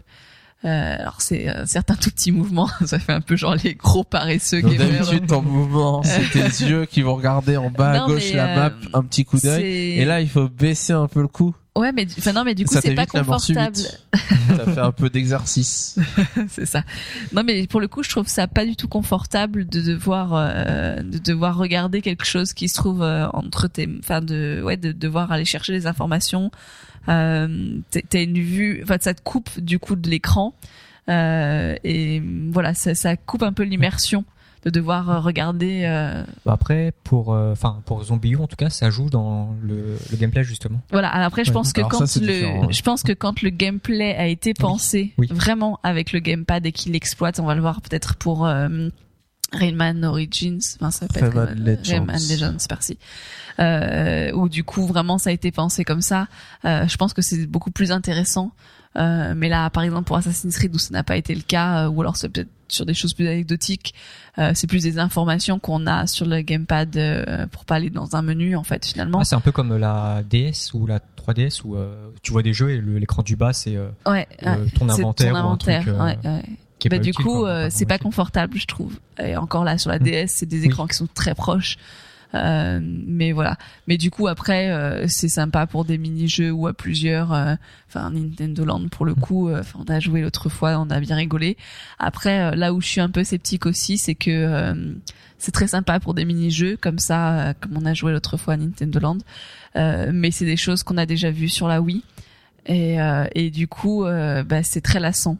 Euh, on, on y a joué une soirée, on s'est éclaté. Je suis pas sûre qu'on va y rejouer ou peut-être on va y rejouer une fois, euh, euh, ou deux fois. Enfin, je sais pas, mais on va peut-être. On va euh, passer des soirées. on des va pas passer des Comme soirées sur la. Wii à l'époque où parce que ouais, sur la Wii à l'époque quand même, on s'était éclaté, on découvrait les party games beaucoup plus et ouais. le tennis et trucs comme ça. On a vraiment joué des soirées, des soirées, des soirées.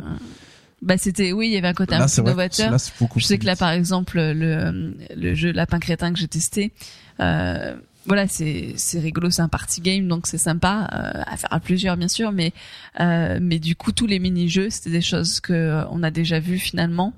même si t'as le gamepad qui rajoute une nouvelle fonction, mais celui qui a le gamepad à la rigueur s'amuse un peu plus que ceux qui ont leur manette. Mais voilà, du coup, je trouve que ça exploite des choses qu'on connaît déjà et qui sont pas si novatrices que ça. Euh, la guerre Nintendo Land est un petit peu plus amusant parce que ça exploite des anciens jeux, donc euh, ça un peu le côté nostalgie ou euh, euh, et encore bon voilà je sais pas mais voilà donc un peu de scepticisme je sais pas si euh, bon maintenant c'est une nouvelle console c'est toujours sympa d'avoir une nouvelle console mais il faudra voir avec des jeux en effet qui sont vraiment pensés pour cette console là et avec ce, ce mode de, gameplay parce que c'est vrai que sinon c'est un petit peu euh, redondant euh, ou, euh, ou pas toujours confortable Cet après-midi, on a joué avec des amis à New Mario Bros. U. Et pour la première fois, plutôt que de jouer Mario, euh, etc., ils ont joué à trois des personnages. Et moi, j'ai joué sur le gamepad à faire, à mettre des plateformes quand ils montent dans la- vous avez vu peut-être dans la publicité. Euh, au bout de 10 minutes, j'ai, je me suis dit bon, euh, c'est bon, j'arrête ça. C'est, enfin, ça a aucun intérêt. Je m'ennuie à mourir. Ah, un peu ennuyeux ouais. Une fois qu'on s'est amusé à faire tomber les uns les autres dans des trous en mettant des plateformes, ils sautent et on met la plateforme juste devant pour que ça le bloque, ils tombent dans le trou. Une fois qu'on s'est amusé à crever quand les quand les gens meurent et qu'ils reviennent sous forme de bulle, à péter la bulle au-dessus d'un trou pour qu'ils crèvent, encore une fois. Une fois que vous avez mis votre plateforme bien pour qu'ils puissent monter et atteindre un truc, vous avez fait ces trois actions là et là vous vous dites OK, j'ai j'ai fait tout le gameplay du jeu. Il y a plein de niveaux où il y a juste rien à faire. Enfin, je veux dire, on attend. euh, alors, si on s'amuse à, à faire euh, quand on, on appuie sur les ennemis, euh, ça les fait sauter, ça les ralentit. Donc, si quelqu'un va mourir, vous faites ça et ça ralentit l'ennemi. Du coup, il se le prend pas. Sauf que la plupart du temps, la personne anticipe et veut l'éviter. Et à faire ça, bah, vous, faites faire se prendre l'ennemi en réalité. Et j'ai tué plein de gens comme ça. C'est rigolo. C'est rigolo. C'est super marrant de prendre la tête. Au bout d'un moment, euh, vos amis, euh, ils disent bon, écoute, mec, euh, tu poses le truc. Enfin, Oui, moi, je en fait- m'ennuie. quoi. Moi, ça m'ennuie. Enfin, déjà, je galère à jouer à Mario, mais en plus, euh, j'ai un, un, un bot en plus qui essaie de me tuer, euh, un, un bot super- surpuissant qui me met des, des plateformes là où je vais arriver. Enfin, bon. Et puis même, on, vraiment, on s'ennuie. Et du coup, très vite, j'ai laissé tomber et j'ai re- j'ai pris la quatrième manette pour jouer à un autre personnage depuis qu'on joue à quatre euh, normalement. quoi. Donc c'est vrai que euh, pour l'instant, euh, il faut compter Zombie U parce que là, ça va être différent sûrement. Bah, Après, faut être fan du genre. C'est pas encore en bi, mais forcément. Ouais, euh, euh, notre fille, elle est là en permanence, on pas jouer à Zombie U devant elle, quoi. bah non Ah, faut attendre qu'elle dorme. ok. mais enfin voilà Bon. après euh, je Un avis sur Zombie U plus tard, peut-être. Enfin ça sera pas moi qui le donnerai mais euh, mais voilà après euh, je suis je dis pas faut l'acheter pas l'acheter j'en sais rien faites ce que vous voulez hein je ça me regarde pas. Euh, mais en tout cas euh, voilà un peu de scepticisme et peut-être un petit peu trop de redondance avec Euh, ce sur a connu sur Assassin's la Creed Wii. 3, euh, moi hier, je disais à Charis, j'ai envie de l'acheter sur PS3 et de jouer euh, sur avec ma manette PS3 normale avec laquelle j'ai fait tous les anciens Assassin's fallait y penser avant mais non, mais avoir les gens doubles, c'est très bien euh, pour la collection, pas de souci. Ok, bon bah on se laisse euh, ici ce mois-ci, on se retrouve le mois prochain avec un retour de casse-pipe euh, pour euh, en espérant pouvoir détailler plein de de news sur la 5.2. Euh, on vous souhaite un joyeux Noël, de bonnes fêtes, une bonne année par avance, non pas encore. mangez pas trop de chocolat Voilà, euh, j'espère que vous n'avez pas encore fait vos cadeaux de Noël. Attendez le 21 décembre au cas où. Profitez de votre argent pour vous. Et puis euh, le 22, au pire, hein, allez acheter des cadeaux de Noël si finalement euh, vous en avez encore l'occasion. Allez, on se retrouve le mois prochain si on est encore là pour pouvoir parler de World of Warcraft. Salut tout le monde au revoir